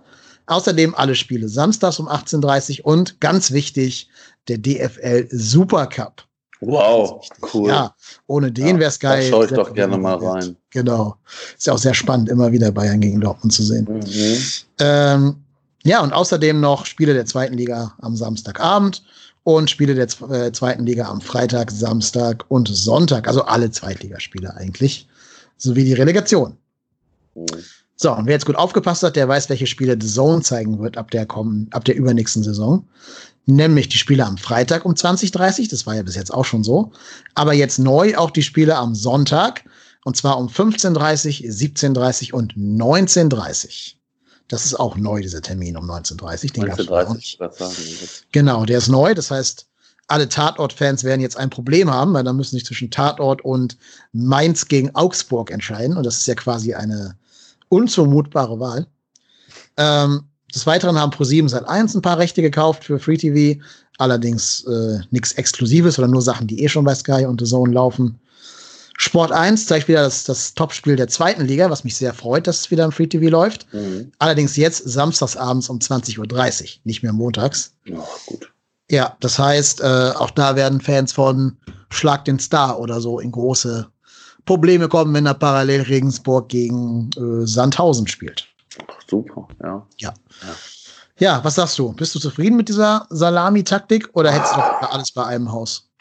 Also, ich, ich bin ganz ehrlich, ähm, im ersten Jahr habe ich mir The Zone geholt. Das war ja dieses super Sparangebot für, ich weiß nicht, 20 Euro, 30 Euro, 40 Euro die ganze Saison. Mhm, ja, war sehr günstig, genau. Und ähm, dann war ja, waren ja die ersten beiden Wochen äh, auch eher sehr buggy, sodass die jeweils über 10 Euro zurücküberwiesen haben, sodass ich, glaube ich, nachher in, in Summe die ganze, äh, die ganzen Spiele, Freitagsspiele und Sonnen, nee, und Montagsspiele oder was, was waren das teilweise für Spiele? Die liefen ähm, auf Eurosport, ne? Die ja, ja, genau, genau, Eurosport, genau, ja.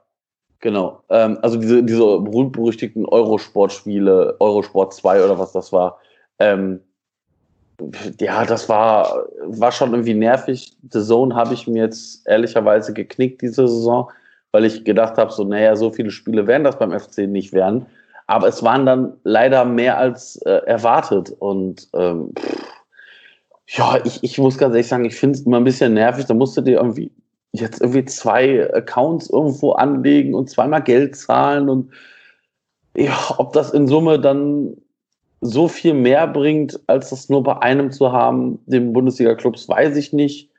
Ähm, ich verstehe da ehrlicherweise auch nicht, dass da nicht die Sender irgendwie das geschickter machen und irgendeine Kooperation untereinander eingehen und wie auch immer. Aber ja, also ich finde es immer ein bisschen nervig, dass man irgendwie dann irgendwie das irgendwie organisieren muss. Ja, wie kriege ich das gestreamt? Ich meine jetzt mit The Zone und, und Sky kriegst du das auch, also erstmal über, über einen Receiver oder über PlayStation oder andere Dinge gemacht.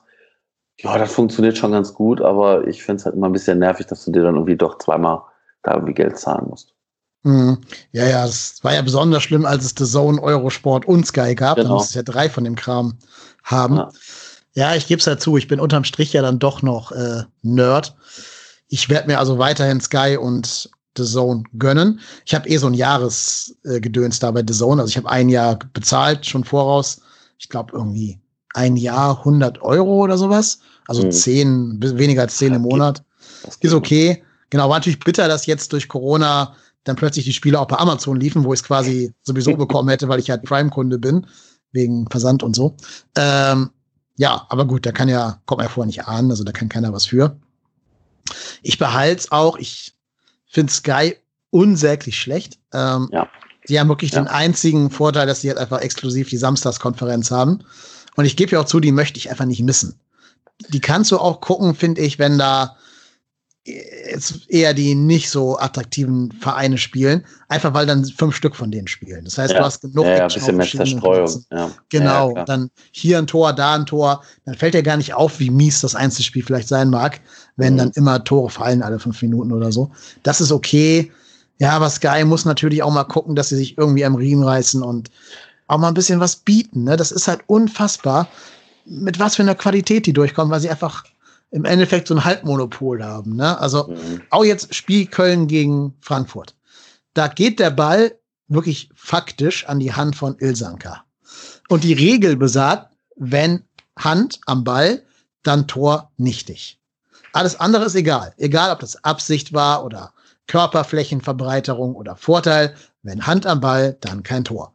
Das weiß jeder Mensch, der einmal in seinem Leben Colinas Erben oder Rasenfunk gehört hat oder einfach diese DFL-Schulung besucht, die die anbieten vor der Saison für die Kommentatoren. Mhm. Aber dieser Sky-Typ stellt sich ab 33. Spieltag dahin. Ich weiß nicht, wer das war, keine Ahnung. Aber der Typ stellt sich hin und sagt, ja, also, wenn hier das von Zichos kein Handspiel war, dann ist das von Ilsanka ja auch kein Handspiel. Du hast die Regel nicht verstanden, Junge. Ja. Vor einem Tor immer Handspiel gleich kein Tor. Also komm auf, dein, auf deinen Job klar, ganz ehrlich. Das ist so, wie wenn du Polizist bist und nicht die aktuellen Regeln kennst und dann Leute verhaftest, weil die irgendwas machen, was vor 20 Jahren illegal gewesen wäre, aber jetzt legal ist, weil du nicht mitgekriegt hast, dass irgendwie, was weiß ich, Cannabis legalisiert wurde in der Zwischenzeit oder so. Das geht halt nicht. Und das bietet Sky einem jeden Spieltag. Und von so Ausfällen wie jetzt hier, ne, Dittmann, der dann für Dietmar Hopp aufgestanden ist und so, davon will ich ja gar nicht reden. Ja, das stimmt. Ja, und dass einfach Spieler, Easy Bue und Cordoba jeden Spieltag verwechselt werden. Also, ja, ja, ja, genau. So, ja, das gibt's doch nicht. Also, das hatte ich jetzt, das ist mir bei Sky jetzt drei Spieltage hintereinander aufgefallen. Ähm, und da denkst du dir so, Jungs, also pass auf, die spielen ja jetzt nicht nebeneinander. Also, wenn jetzt Cordoba und Modest, die direkt jetzt nebeneinander gespielt haben äh, gegen Leverkusen, wenn das für die vielleicht im Eifer des Gefechts mal auf, auf durcheinander wirbelst. Aber Easy Way und Cordoba haben, sehen doch auch, also auch körperlich anders aus. Ja. Also der Easy Way kann ja mit seinem Kumpel noch äh, gefühlt hinter, hinter Cordoba Verstecken spielen. Ja. Von der Grö also von der, von der Masse ja. aller die bewegen sich ja auch ganz anders. Die haben ja, einen komplett anderen Bewegungsablauf. Boah. Aber auch der, der Typ, der hat ja gar nicht in der Zeitlupe nicht gemerkt, dass das nicht ja. äh, Cordoba war, ne? Wo du nee. eine Großaufnahme von Easy gesehen hast, der einfach nicht aussieht wie Cordoba. Entschuldigung. Also, ich weiß nicht, ob das schon irgendwie, ob man ihm das zum Vorwurf machen sollte auf eine andere Ebene, dass der halt zwei dunkelhäutige Spieler miteinander verwechselt. Aber das ist halt so, als wenn du äh, also ich kann es noch eher bei Zichos und Leistner verstehen, wenn du die verwechselst. Ja, Oder Zichos und, und äh, Verstrate vorher. Ja. Die sehen sich schon ein bisschen ähnlich. Gerade jetzt, wo die beiden eine Glatze haben, der Leistner und der Zichos. Ist auch ein Ding, dass der FC alle Spieler immer die Haare kostet, ne? Drei sind jetzt glatzköpfiger als vorher. Das ist irgendwie faszinierend. Äh, das war jetzt nur ein Nebengedanke. Nee, ich kann es bei den beiden noch so ein bisschen verstehen, weil die auch ähnliche Körperbauten haben. Ne? Mhm. Das sind ja beide ja, so Holzhacker von der, von der Körperlichkeit her. Aber Cordoba und Easy, meine Güte, da musst du schon. Oder die sitzen vielleicht jetzt wegen Corona so weit weg, dass sie nur noch kleine Punkte sehen. Ich weiß es nicht. Ja, ja, also ich glaube, die sitzen ja sowieso nicht im Stadion. Ähm, so wie ich das, glaube ich, weiß. Also die, ähm, die Einzelspiele-Kommentatoren schon, nur die so, Konferenztypen. Nur die Konferenztypen nicht, okay. Genau. Ja, also, ja, ich, ich, also Sky, ich muss ganz ehrlich sagen, ich, ich habe ja äh, äh, die letzten beiden Spiele, also auch jetzt das Spiel gegen Frankfurt wieder äh, im Urlaub geguckt. Ähm, habe das jetzt allerdings äh, in der Kneipe am Strand geguckt, äh, wo sowieso kein, also der Ton sehr leise war, Gott sei Dank, und ich mich dann über so Sachen nicht so ärgern musste. Ähm, aber äh, ich, ich muss ganz ehrlich sagen, Sky wird, wird immer schlechter. Am Anfang muss ich ganz ehrlich sagen, war Sky echt ganz okay. Aber das wird immer mehr so, ja, Lothar Matthäus-like. Also, mhm. das ist irgendwie nicht so, dass ich sagen kann, das ist ein Premium-Produkt. Wobei ich dann auch da nie so ganz weiß, ob ich dann nur für mich spreche oder ob die breite Masse das gut findet, weil ähm, zum Beispiel mein Schwiegervater, gut, der ist Gladbach-Fan, der kann vielleicht jetzt auch nicht so viel Ahnung vom Fußball, ähm, das mag damit zusammenhängen, aber selbst der sagt, wie schlecht doch bitte Sky geworden ist. Und das ist jetzt eigentlich so die Generation, wo ich sagen müsste, oh, die ist jetzt nicht so dran interessiert, irgendwelche Fan-Themen zu hören oder äh, weiß ich nicht, irgendwie in so Twitter-Blasen zu leben. Also das ist genau das Gegenteil von dieser Twitter-Blase. Das ist so der, der äh, sich da samstags äh, vor Sky setzt und sich berieseln lässt zum Großteil. Aber selbst der findet das ultimativ schlecht, was die dann ableisten. Und äh, ja, das ähm, aber es zeigt ja wieder mal, dass Sky dann noch aktuell keinen hat, der, der dem irgendwie Paroli bieten kann. Ähm, ich hätte so ein bisschen gehofft bei dieser Rechtevergabe, dass die Telekom mit Amazon da irgendwie mal äh, jetzt aufschlägt ähm, und da mal vielleicht das Gesamtpaket sich holt. Äh, vielleicht hat das aber auch damit zu tun, dass Sky ja der Bundesliga in dieser Corona-Phase wohl auch unterstützend unter die Arme gegriffen ist. Ich weiß nicht, ob das bei der Rechtevergabe mitspielt. Kann ich mir gut vorstellen. Ne? Ähm, ich, hätte, ich hätte fest damit gerechnet, dass Amazon bietet. Ob sie das getan haben, weiß ich jetzt gar nicht, aber sie haben es ja zumindest nicht ersteigert, weil die haben ja schon quasi jetzt geübt in der Corona-Zeit, wie so eine genau. Bundesliga-Übertragung aussieht. Haben sie auch Experten eingeholt. Ähm, Gut, jetzt kann man über Mirko Slomka denken, was man will, aber zumindest der Kommentator war der, der Fetzi, Christopher Fetzer, der hat das sehr gut gemacht. Ja, ähm, ja und dann Slomka bräuchte ich jetzt da nicht, aber da kann man vielleicht einen anderen Typen hinsetzen. Aber zumindest haben sie ja schon mal so ein bisschen quasi Netzwerk und Infrastruktur aufgebaut. Deswegen hat mich auch sehr gewundert, dass sie da nicht als Bieter irgendwie in Erscheinung getreten sind. Und ich denke mal, du kannst auf jeden Fall Sat 1 oder Sport 1 ausbieten, überbieten als Amazon. Aber ja, gut, kommt vielleicht irgendwann dann, frühestens 2025. Vielleicht machen ja auch immer mal die Amerikaner ernst und bieten mit The Zone einfach auf alles. Kann ja auch sein, ne? Hm. Ja, also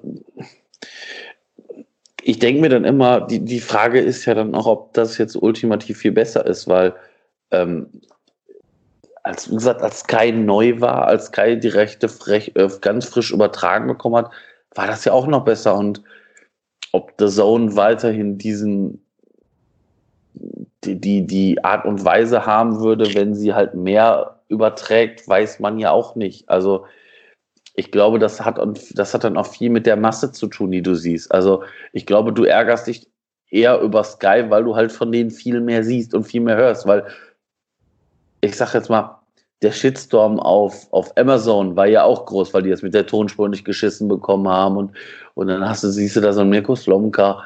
Ja, aber der Zone die hast du im Prinzip ja auch nur einmal am Wochenende gehabt, nur an diesem Freitagsspiel. Und äh, du kannst wahrscheinlich in einem Spiel weniger verkacken als in den restlichen Spielen. Ja, genau so ist das. Hast du mal auf Sky die Zweitligakonferenz geguckt? Die ist nee, halt der nee, Gipfel das, der Frechheit. Das, das gucke ich mir. Also ehrlicherweise, äh, solange der 1. FC Köln nicht in der zweiten Liga spielt, gucke ich mir auch keine, keine Zweitliga mehr an, weil äh, ich also ganz ehrlich, also ja, ist vielleicht maximal der VfL Bochum da aufgrund hier meiner regionalen Nähe so ein Verein, wo ich dann mal drauf gucke. Aber das muss ich mir dann nicht spielerisch angucken, weil das ist ja jetzt auch keine spielerische Qualität. Also mich hat es natürlich diebisch gefreut, dass Heidenheim dann äh, da Punkte holt jetzt gegen, gegen den HSV in der 95. Minute, denen noch einen einschenkt. Ähm, aber also ganz ehrlich, wenn du dir das dann durchliegst, St. Pauli gegen Regensburg, Darmstadt gegen Wiesbaden, Bochum gegen Fürth, Aue gegen Hannover, Sandhausen gegen Dresden, Osnabrück gegen Holz, Holz, Holstein Kiel und Karlsruhe gegen Bielefeld. Boah, muss ich jetzt auch nicht haben. Und auch Nürnberg gegen Stuttgart hört sich toll an, aber auch Nürnberg ist jetzt nicht mehr das Nürnberg, was sie noch vor, weiß ich nicht, 10, 15 Jahren waren. Einheim, Hamburg würde, würde ich mir unter Normalbedingungen auch niemals angucken. Also da, da ist mein, mein Interesse dann zu gering, als dass ich mich dann da jetzt irgendwie an einem, an einem Sonntag oder Samstag da hinsetze. Und die, das sind ja auch Zeiten, ja, also, pff, also jetzt, wenn die jetzt nicht gerade sonntags um 15.30 Uhr spielen, da irgendwie um mich um 13 Uhr von Fernseher schon zu setzen, wenn ich danach noch gegebenenfalls irgendwie Bundesliga gucken möchte, habe ich dann auch nicht Bock, weil dann setze ich im Prinzip irgendwie da, weiß ich nicht, sechs Stunden vom Fernseher. Ähm, wenn gutes Wetter ist, habe ich da wahrscheinlich auch was Besseres zu tun, als mir so ein, wie gesagt, Wien gegen Regensburg anzugucken. Ja, so ist das wohl. Aber ähm, um vielleicht noch mal ganz kurz zu erzählen, was ich gerade meinte bei dieser mangelnden Qualität der Zweitliga-Konferenz. Die schalten jetzt in den Live-Kommentar rein. Ne? Also es gibt nicht ja, mehr den, den Konferenzmoderator, der dann so die Konferenzzuschauer ins Boot holt. Du wirst einfach in den Kommentar reingeschmissen. Die machen das dann so, dass sie das, das Volume runter und rauf fahren, dass es für dich so klingt, als wenn der Satz gerade neu beginnt. Aber stell dir vor, wenn du halt mitten in so einen laufenden Bericht einschaltest und der jetzt mit seinem zweiten Satz Bezug auf den ersten Satz nimmt und du den ersten Satz einfach nicht gehört hast, weil der gerade mhm. auf, auf Low war, gibt da Chaos, ne? Dann sagt er ja. sowas wie, ja, und er ist ein ganz prägender Spieler dieses Spiels. Aber er sagt gar nicht wer, weil den wer? Namen halt im Satz davor gesagt hat. So, ne? Ja, ja. Und dazwischen ja, kommt dann immer, ganz, sorry, ganz kurz noch. Ja, ja, sorry. Ähm, dazwischen kommt dann immer noch so eine, so eine Überblende zu einem Studiomoderator, der die Spiele auch nur so mit einem Auge anguckt und dann immer so Allgemeinplätze sagt. Der immer sagt, ja, die Regensburger brauchen jetzt noch ein Tor zum Ausgleich. Wir geben nach Regensburg. Wo ich mir auch, das kannst du dann auch noch weglassen, weißt du? Weil der ja. sagt auch nichts Substanzielles zum Spiel, weil er die auch nicht sehen kann.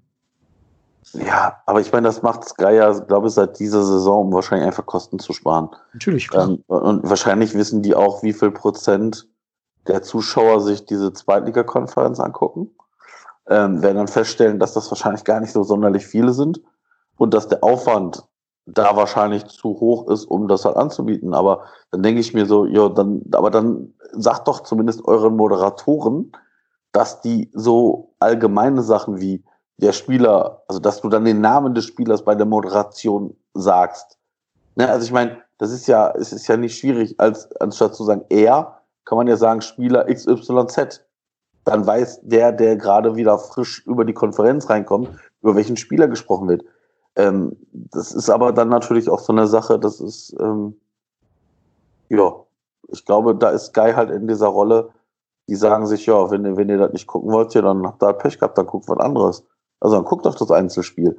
Ja. Und ähm, ja, das ist schon. Ja, und zweite Liga ist ja komplettes Monopol. Das kannst du ja gar nicht alles ja, gucken. Genau. Außer halt jetzt dieses Samstags 2030-Spiel dann. Ähm, aber das, ich sag mal so, also du kannst ja Glück haben und dann ist es Bremen gegen HSV. Das wäre ja mega, wenn das Spiel im Free TV laufen würde, weil es eben Samstag um 2030 dann läuft in zwei Jahren. Nur glaube ich nicht, dass die in zwei Jahren alle noch in der zweiten Liga spielen werden, HSV und Bremen. Aber ähm, von sich finde ich es ja gut, wenn überhaupt Fußball im Free TV stattfindet, in voller Länge und live. Ja, aber wenn du Pech hast, ist es halt Regensburg gegen Sandhausen, ne? Um da jetzt ja. Nicht gegen ja. diese Mannschaften gemeint. Die machen bestimmt auch gute, solide Arbeit und alle Fans äh, haben meine Sympathie. Aber das gucke ich mir da auch nicht an. Also, ja, aber würdest, du das, würdest du das im Einzelspiel angucken? Nein, nein, natürlich nicht. Ja, das ist das ja. Das ist halt wieder dieses Ding, das würde ich in der Konferenz gucken, weil ja noch zehn andere spielen. Zehn ja, andere Vereine. Und HSV Bremen würde ich natürlich schon gucken als Einzelspiel, das ist klar. Also wenn die nächstes Jahr in derselben Liga kicken, das wird auf jeden Fall geguckt, ganz klar. Ja, das ist, aber wie gesagt, ich, ich bin ja auch so jemand, ich gucke ja Fußball, also ich kann ganz Fußball ganz, ganz schlecht konzentriert gucken, wenn das nicht ein Verein ist, mit dem ich irgendwie Sympathien habe. Also wenn jetzt nicht der FC spielt oder weiß ich nicht, nehmen wir den VfL Bochum in der zweiten Liga, da könnte ich mir wahrscheinlich ein Spiel von angucken. Ähm, aber auch da merke ich, dass ich irgendwann wegdrifte. Dass ich gucke, ach ja, so Gardinen, die könnten auch nochmal gewaschen werden. Oder äh, draußen, wie ist denn gerade das Wetter draußen? Äh, ja, gut. Ich den also, Grill gleich noch anmachen? Oder also ne, so, so Sachen. Also ich merke einfach, dass ich super unkonzentriert gucke. Ähm, so wie im Prinzip ganz am Anfang dieser, dieser Corona-Übertragungsrechte Bilder. Das war ja am Anfang auch total komisch da irgendwie, weil du ja die, dieses Rufen hörst und was auch immer. Das war ja auch ungewohnt. Du hörst halt keine Stadionatmosphäre nicht mehr. Und, und ähm, das habe ich halt bei so Spielen oder so Konferenz. Konferenzen, wo, wo halt kein Verein dabei ist, mit dem ich jetzt irgendwie Sympathien habe, das ist, finde ich, halt schwierig. Da ist halt so ein Berieseln lassen. Ja, also geht mir natürlich genauso. Ne? Gut, Bremen HSV wäre so ein Spiel, das würde ich vielleicht sogar noch mit 95 Prozent meiner Aufmerksamkeit gucken. Ähm, 100 Prozent sind rein für die FC-Spiele reserviert, das ist richtig. Aber zum Beispiel gestern habe ich mit meinem Kumpel, dem P-Rod, den ja auch unsere Hörer vom Podcast kennen, hier die Konferenz Zweite Liga geschaut. Und wir haben beide echt auf der Kante vom Sofa gesessen, jedes Mal, wenn äh, Heidenheim einen Angriff vorgetragen hat. Da war tatsächlich wieder dieses Feeling von Fans und Stadion und normal, normale Spiele da. Und wir haben auch laut gejubelt, als dann Heidenheim den 2-1-Siegtreffer da erzielt hat in der 94. Also, ähm, das war wieder so ein bisschen das alte Gefühl tatsächlich. Und da war auch egal, dass der Gegner Heidenheim ist. Da ging es einfach darum, dass der HSV halt äh, gerne verlieren ja, Aber ganz ehrlich, also ich habe ja, ich habe das Spiel irgendwie ganz kurz geguckt, weil ich gestern aus dem Urlaub wiedergekommen bin und dann habe ich ja meine Sklavendienste im, im Hause verrichten müssen und äh, Wäsche runterbringen, äh, Waschmaschine anmachen, erste Wäsche, Wäsche ausräumen und war dann damit erstmal fertig, musste warten, bis die nächste Wäsche fertig ist und habe dann zu meiner Frau gesagt, pass auf, äh, ich gucke jetzt ein paar Minuten zweite Liga ähm, und habe ich dann hervorgesetzt und da haben die Hamburger gerade das vermeintliche 1 zu 1, äh, beziehungsweise die, die Heidenheimer das 1 zu 1 äh, aberkannt bekommen im Prinzip ja ein Tor, wie, wie die äh, Frankfurter gegen uns erzielt haben. Mhm, da kommt ja. der Ball auch von der Hand des Gegners, äh, Ball ist dann im Tor und wird abgepfiffen. Ähm, aber schon, da habe ich dir geschrieben, der HSV ist einfach noch dümmer und noch dusseliger als wir, als sie, als sie das Tor bekommen haben. Das ist, das ist wie der FC noch ein bisschen bräsiger. Ja, richtig. Also das, und dann, dann weiß ich nicht, äh, habe ich gesagt, Mensch, ja, okay, 1-1, 92. Minute, dann musste ich los, Pizza abholen, steig ins Auto, hab dann nicht Konferenz angemacht und äh, steig aus dem Auto aus, guck, Mensch, wie sind denn die Spiele da ausgegangen? Weil, also, wer aufsteigt, interessiert mich doch, doch schon ein bisschen, allein um, um zu wissen, gegen wen wir nächstes Jahr da kicken werden. Und dann siehst du, dass Heidenheim in der 95. Minute mit dem letzten Angriff den Hamburger nach 2-1 einschenkt und denkst dir so, Junge, Junge, Junge, der HSV ist auch wirklich zu blöd. Also, und ich, ich, also ehrlicherweise glaube ich noch nicht, dass die es nicht packen werden. Ähm, ich könnte mir durchaus vorstellen, dass die noch am letzten Spieltag wieder so einen HSV-Moment haben, wo irgendwie deren, das Glück der Welt wieder auf die niederprasselt. Aber ich könnte mir vorstellen, dass durch die beiden Relegationsdinger das Glück einfach jetzt für Jahre hinweg verbraucht sein wird. Hm. Ich weiß nur, wenn die nicht aufsteigen, dann reden wir in zwei, drei Jahren über die wie jetzt über Kaiserslautern oder 1860 dann kannst du immer diesen Kader nicht mehr bezahlen. Da sind ja einige Hochverdiener drin. Ähm, hier so ein Hand oder so, die spielen ja nicht für kleines Geld dort bei, beim HSV. Und dann kannst du den Kader nicht mehr bezahlen, musst die alle unter Wert verkaufen, hast ja auch keine nennenswerte Jugendarbeit, auf der du aufbauen kannst. Ja, und dann jetzt für die, glaube ich, eher nach unten als für oben. Also die haben jetzt noch genau eine Chance, ein Spiel, um das irgendwie zu schaffen. Aber da ist ja auch die Hälfte geliehenes Glück bei denen. Ne? Also Adrian Fein, Louis Schaub, ähm, Jordan Bayer und ich glaube Martin Harnik sind ausgeliehen. Ja. Das heißt, die müssen alle zurück dann, wenn sie nicht aufsteigen. Die hast dann alle nicht mehr. Da musst du dir wieder neue für die kaufen, hast aber kein Geld für die Position. Gut, Schaub kriegst vielleicht noch geschenkt von uns, weiß ich nicht. Übrigens, das ist der einzige Nachteil, wenn der HSV nicht aufsteigt, denn wir hatten eigentlich die äh, Aufstiegsprämie für Schaub einkalkuliert in unsere Planungen. Okay. Das wäre dann Geld, was uns fehlen würde tatsächlich.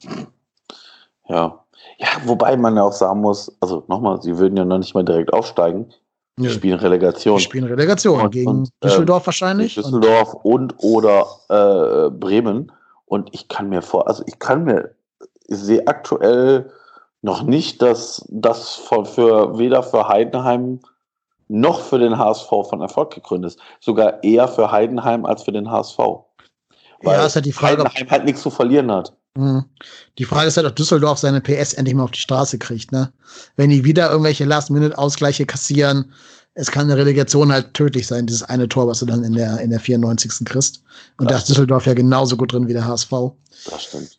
Ich würde gern Bremen HSV in der Relegation sehen, bin ich ehrlich. Also alleine aus, aus Schadenfreude und, und äh, Entertainment-Faktor. Ich weiß nicht unbedingt, ob ich mir jetzt Heidenheim gegen Düsseldorf angucken würde, wenn da was anderes parallel wäre. Jetzt in ja. Corona-Zeiten ist ja nicht so viel, da hat man dann vielleicht einfach die äh, Gelegenheit, das zu gucken, aber jetzt in einem normalen, normalen Jahr, wo man auch rausgehen kann mit irgendwie irgendwelche Veranstaltungen hat oder ein guter Film im Kino läuft oder so, glaube ich, äh, würde ich mir nicht Heidenheim Düsseldorf in der Relegation angucken. Muss ich schon ehrlich zugeben. Wobei, ehrlicherweise, für die nächste Saison gesehen, würde ich es mir fast wünschen, dass es Heidenheim wird. Ja. Absolut. Und Heidenheim den Aufstieg schafft, weil du dann ja. tendenziell, also tendenziell Heiden, ich Heidenheim schwächer einschätze als Düsseldorf. Also ähm, vom Kader, von, der, von den Möglichkeiten her. Und dann hast du vielleicht neben Bielefeld halt nochmal, ich sag mal, Bielefeld schätze ich jetzt auch nicht so ein, dass die jetzt nächstes Jahr durch die Bundesliga rocken werden. Und dann hast du vielleicht neben Bielefeld noch so ein, so ein zweites Paderborn ja. mit, mit Heidenheim. Und ja, dann, genau. Äh, bist du vielleicht nachher, je nachdem, wie, wie gut oder schlecht es läuft, dann der lachende Dritte oder lachende Vierte, der da wieder unten steht und dann, weil nochmal Mainz, Augsburg, Union, die werden es nächstes Jahr auch wieder gegebenenfalls schwerer haben. Und äh, wenn du dann halt nochmal zwei hast, die vielleicht auch von der Qualität nochmal ein bisschen schlechter oder ein bisschen schwerer es haben werden, dann nehme ich das gerne mit. Sehe ich genauso. Also ich glaube, das Beste, was uns als FC passieren kann, ist Bielefeld und Heidenheim in der ersten ja. Liga zu haben. Die werden sich halt eher nach unten orientieren. Das ist deren natürliches Habitat die haben ja auch eine Mannschaft, die auch recht wenig Bundesliga-Erfahrung hat, naturgemäß. Das heißt, die tun sich genauso schwer dann, wie wir jetzt gerade mit der fehlenden Erfahrung das rausgearbeitet haben. Plus, die haben jetzt auch nicht die jüngste Mannschaft. Ne? Also, ich weiß nicht, ob ein Fabian Klos, ein Vogelsammer, ein Marc Schnatterer mit ihren jeweils über 32 Jahren in der ersten Liga nochmal so die ganz große Dynamik entfalten würden. Da kommt ja viel über Erfahrung und Auge und so, aber ja, ich glaube, die werden in der, in, der zwei, in der ersten Liga eine andere Rolle spielen als in der, in der zweiten Liga. Jo, und dann bin ich mal gespannt, wie die sich da schlagen werden. Dann natürlich noch, ich, ich glaube zum Beispiel, Bremen wird auf Sicht auch unten drin hängen. Mhm. Also, selbst wenn die es jetzt schaffen, wenn sie sich irgendwie mit viel Dusel gegen den FC und dann eine Relegation retten, die werden nächstes Jahr nicht in ruhigen Fahrgewässern schwimmen, sondern eher wie der HSV ab jetzt immer gegen den Abstieg spielen, weil ja auch die sehr viel geliehene Spieler haben dann müssen die so Pfeifen wie Davy Selke fest verpflichten für 10 Millionen, wenn sie den Klassenerhalt ja. schaffen. Deswegen, äh, ja, die, die haben es schwer. Die werden sich auch umgucken, wenn sie es jetzt schaffen sollten. Das wird nur von kurzer Dauer sein. Also wir haben auf jeden Fall genug Konkurrenz da unten drin, um nicht zwingend einen der letzten drei Plätze belegen zu müssen, wenn man sich halbwegs clever anstellt. Ja, das stimmt. Ja, das stimmt. Ja, das ist, äh, wird noch sehr spannend. Also ich, ich glaube, da, da werden wir auch erstmal sehen, wie es bei uns dann einfach dann auch spielerisch weitergeht, das, das werden wir einfach dann mal sehen. Mhm. Ich hoffe nur, ich muss nie erleben, wie mein FC Köln in der Relegation spielt. Mein erster FC Köln. In der Relegation. Ich glaube, das würde ich nicht überleben. Egal gegen welche Pfeifenmannschaft da von unten. Ja, von ja, ja, muss ich auch Boah. nicht haben. Also. Nee. A, weiß ich eh, dass wir es verkacken würden, die Relegation. Ja. Da kannst du fest von ausgehen. Selbst wenn es gegen Aue wäre oder so. Aber, äh, nee, kann ich mir überhaupt nicht mit meinen Nerven vereinbaren. Chef, du bist jetzt irgendwie HSV oder, oder äh, Düsseldorf-Fan und musst das zum zweiten oder dritten Mal über dich ergehen lassen, ey. Boah. Nee, das stimmt, das stimmt. Ja, das muss ich auch nicht haben. Nee, insofern bin ich froh, dass wir jetzt Platz 15 mindestens geklärt haben. Vielleicht wird es ja sogar Platz 14, wenn die Ergebnisse am nächsten Spieltag so sind.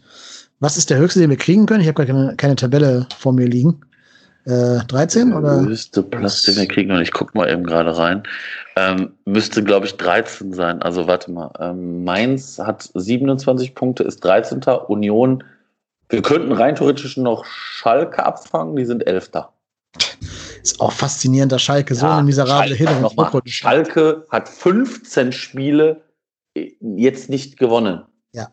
Die haben das erste Rückrundenspiel gewonnen und seitdem nicht mehr. Das ist ja das ist ja. Ja. Das ist die Nichtsnutztruppe vor den Herren. Ja, ist leider wirklich so. Die sind noch schlechter drauf als der erste FC Köln in der Corona-Zeit. Und jetzt mal. Gut, die, die spielen gegen Freiburg und Freiburg könnte ja, ne gut, können nicht mehr Siebter werden, nein, aber Freiburg spielt schon besseren Fußball als Schalke. Also, wenn wir gewinnen, sind wir an Schalke vorbei. Da ja. lege ich mich mal fest. Ja. Und jetzt mal ganz im Ernst, also wenn man sich jetzt so die, die Ergebnisse die letzten Schalke-Ergebnisse an, also anguckt, dann ist das am 18. Spieltag, dem 17. Ersten, dem ersten Rückrundenspieltag ein 2-1, äh, ein 2-0 Sieg gegen Gladbach. gegen Gladbach, muss man auch mal dann äh, sagen. Dann haben die 5-0 gegen Bayern verloren, 0-0 gegen die Hertha, die Klinsmann-Hertha. Ja. Ein 3-2-Sieg im Pokal, das muss man noch sagen, gegen, auch gegen die Hertha. Ne? Also da haben sie noch gewonnen, aber das zähle ich jetzt mal nicht dazu.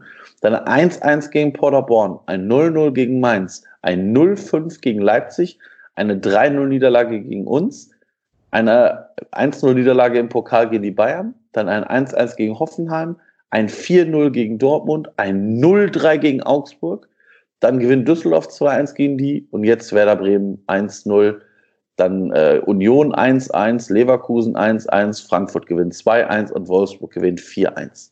Mhm. Das heißt, die Klatschen, die haben ja, wenn die verloren haben, auch teilweise richtige Klatschen kassiert. Ja. Ich meine, gut, die haben natürlich auch absurdes Verletzungspech, aber Boah. trotzdem muss man nicht sich so abschlachten lassen. Ähm, vor allen Dingen, stell dir mal vor, wenn, wenn Gladbach ein seriöser Verein wäre und gegen Schalke gewonnen hätte, dann ja. wären die zeitweise richtig, richtig im Abstiegsschlammassel drin gewesen, die Schalker. Ja. Dann hätten die richtig Panik gehabt. Also ich glaube, die Schalker, äh, für die kommt, also ich glaube, wenn diese Saison fünf Spieltage länger gegangen, dann würden die Schalker definitiv unten reinrutschen. Ja. Wobei, und wir, wir halt, aber auch. Ja, genau. wir aber auch. Wir auch, klar. Aber wobei ich halt auch glaube, bei den Schalker, die hatten ja, weiß ich nicht, wie viele Punkte hatten die am 18. Spieltag, das können wir mal eben gucken. 18. Spieltag lag Schalke mit 33 Punkten auf Rang 5. Haben sie den noch sechs geholt? Ja, herzlichen Glückwunsch. Haben sie noch sechs geholt. Und die hatten zu dem Zeitpunkt 16 Punkte Vorsprung auf den Tabellen 16. Zu dem Zeitpunkt Werder Bremen. Also, dass die Bremer das noch aufholen, war, glaube ich, nicht von auszugehen und dass die Schalker mit diesen 33 Punkten, ich sage jetzt mal vorsichtig, schon fast gerettet sind, war eigentlich klar. Und ähm, ich glaube halt, das spielt dann auch so ein bisschen mit. Du, du, dir fehlt dann halt so ein bisschen wie bei uns, so ein bisschen, glaube ich, diese Anspannung. Und dann hast du ein bisschen Verletzungspech und dann hast du auch, glaube ich, einen Kader, wo jeder sagt, ja, da so schlecht ist der Kader nicht. Das ist auch richtig. Aber so überragend ist der Kader dann in letzter Instanz halt auch nicht, weil wenn dein bester Stürmer, also wenn, dein, wenn einer deiner Stürmer Guido Burgstaller heißt und in dieser ganzen Saison nicht ein einziges Bundesligator macht. Ja. Ja, und du deinen besten Stürmer zum ersten FC Köln. Genau. Also, also deren bester nomineller Stürmer ist Ahmed Kutucu. 2000er Zwei. Jahrgang. Zwei Tore, oder? Wie viele? Drei. Drei, ja. Eins hat Gregoritsch gemacht, der ist ja auch erst im Winter gekommen. Mhm. Und bester Torschütze ist tatsächlich Suat Serda mit sieben. Okay, ja gut. Sieben ist Armin Harit sechs. Aber sieben, sechs und dann geht es schon runter. Vier, drei, drei, ja. drei, zwei. Das heißt, die haben, die haben zusammen so viele Tore wie Cordoba alleine, der Serda und der, der Harit. Genau. Serda und Harit sind sozusagen ein Cordoba. Ja. Ja, super. Schönen Dank, Schalke, Mardiot. Die müssen ja. auch aufpassen. Die müssen nach unten halt, gucken, halt, Schalke. Äh, ja, und ich. Nächstes Jahr. Ja, das, hm, weiß ich nicht. Ich, ähm, wie gesagt, so rosig sieht es um Schalke ja finanziell nicht aus. Na eben. Und die haben ja auch keinen Kader, wo du sagst, da sind die ganz großen Werte drin. Nö. Nö, das ist richtig. Wobei ich halt auch immer noch glaube, dass auf Schalke das genauso ist wie beim FC. Wenn es spitz auf Knopf steht, wirst du da irgendwie irgendwo Geld akquirieren können. Klar, aber ähm, du musst ja einen wettbewerbsfähigen Kader zusammenstellen. Wenn du Pech hast, musst du jetzt dein, dein Tafeljuwel verkaufen. Das heißt, du verkaufst einen Serda und einen Harit und äh, gut, Nübel hast du schon ablösefrei verloren. Das wäre ja so der, der Millionentransfer gewesen, der dich hätte sanieren können. Und dann stehst du da mit diesen ganzen Burgstallers und Gregoritschen äh, und musst mit denen die Klasse halten. Ja, schönen ja. Tag. Ja, ja. Ja, also ich glaube halt, Schalke ist das, wo der erste FC Köln ein bisschen aufpassen muss. Diesen einen zu teuren Kader. Ja. Also das ist, ich sag mal, das, was, was wir auch alle immer so ein bisschen rund um den FC bemängeln, diese, diese, ich sag mal, Armin Fee Gedächtnisverträge so irgendwelche Spieler mit einem nochmal einem Vierjahresvertrag ausstatten. Und das ist auf Schalke ja durchaus auch passiert, mit sündhaft teurem Gehalt dann noch. Also das ist ja der FC zum Quadrat sozusagen. Ähm, dann irgendwie so Spieler, so Burgstaller, die, der hatte ein, eine gute Halbserie und dann, und dann sagst du, ja, nee, wir als Schalke gehen mit dem jetzt aber äh, in die Saison. Und dann denkst du dir so, okay. Ja. Du hast dahinter aber keinen wirklichen Stürmer und ja. Das ist, das reicht dann einfach nicht. Nee, sehe ich genauso. Die müssen echt nach unten gucken. Und dazu kommt ja auch, dass es so ein Verein ist, der keine Ruhe reinkriegt bei sich. Ne? Ja, also genau. entweder macht der Aufsichtsratsvorsitzender was Dummes oder einer von den Spielern tanzt aus der Reihe oder sonst was. Dann der Trainer, glaube ich, ist auch nicht jeder davon überzeugt äh, auf Schalke jetzt nach der Rückrunde. Dann gehst du mit dem in die neue Vorbereitung und so weiter. Mhm. Aber gut, wir wollen jetzt ja auch nicht zum Bundesliga-Podcast werden. Nein. Ich glaube, wir haben alle Themen rund um den FC abgehandelt. Ähm, ich beende das Segment mit einer Frage vom Reik, dem FCHH. Wie froh bist du, dass am Sonntag um 17.15 Uhr alles vorbei ist? Sehr froh. Vor allem bin ich froh, dass wir halt am letzten Spieltag nichts mit dem Abstieg zu tun haben. Ja. Und ja. ich sage jetzt mal verhältnismäßig solide die Klasse am Ende gehalten haben. Also nochmal, das habe ich jetzt auch bestimmt schon in diesem Podcast jetzt 17, 18 Mal gesagt. Ich glaube, wenn das einer nach diesem Unionsspiel gesagt hat, ja, Leute, macht euch mal keine Sorgen, ihr haltet schon irgendwie die Klasse am, und am drittletzten Spieltag braucht ihr nur noch einen Punkt und dann ermogelt ihr euch irgendwie da so ein Pünktchen und dann seid ihr safe, aber ihr werdet auch sowieso safe gewesen, weil die anderen Vereine verlieren. Da hätte ich, ich weiß nicht, was für gegeben. Mhm, total. Und, und das ist Wahnsinn. Also dieser Zwischenspurt, das darf man auch alles nicht, also deshalb sage ich ja, man muss dann auch einfach aufpassen, dass man sich die Saison nicht kaputt redet. Die war sicherlich nicht gut, aber wir haben auch schon schlechtere Saison gespielt. Also ich, ich kann mich an, an Jahre erinnern, wo der FC dann nach dem 14. Spieltag gefühlt abgeschenkt hat. Also ne, so, so Spiel, so Saison, wo du denkst so, ja, oh, das wird eng. Und dann geht alles vor die Hunde und du siehst einfach, wie, wie von Woche zu Woche es immer schlechter, immer schlechter, immer schlechter wird. Und dann steigst du als letzter mit 17 Punkten ab. Das sind wir dieses Jahr nicht.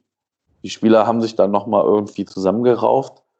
Ähm, ob das jetzt an Markus Gistol liegt, an wem auch immer, ist mir eigentlich völlig egal. Man muss sagen, dass Gistol diese Truppe übernommen hat in einem tatsächlichen Himmelfahrtskommando. Er hat irgendwie geschafft, da nochmal Fahrt reinzubekommen.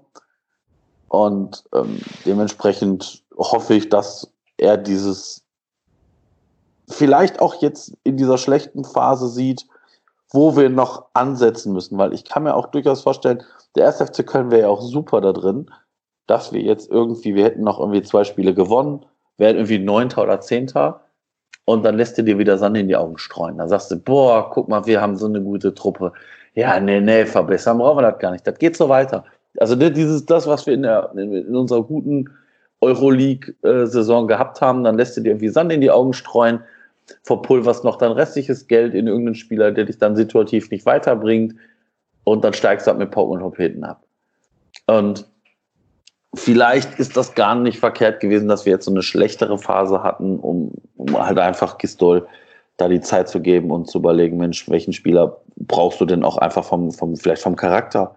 Also wenn es tatsächlich eine Charakterfrage ist, dann muss man das analysieren und muss gucken, wo da die faulen Äpfel liegen.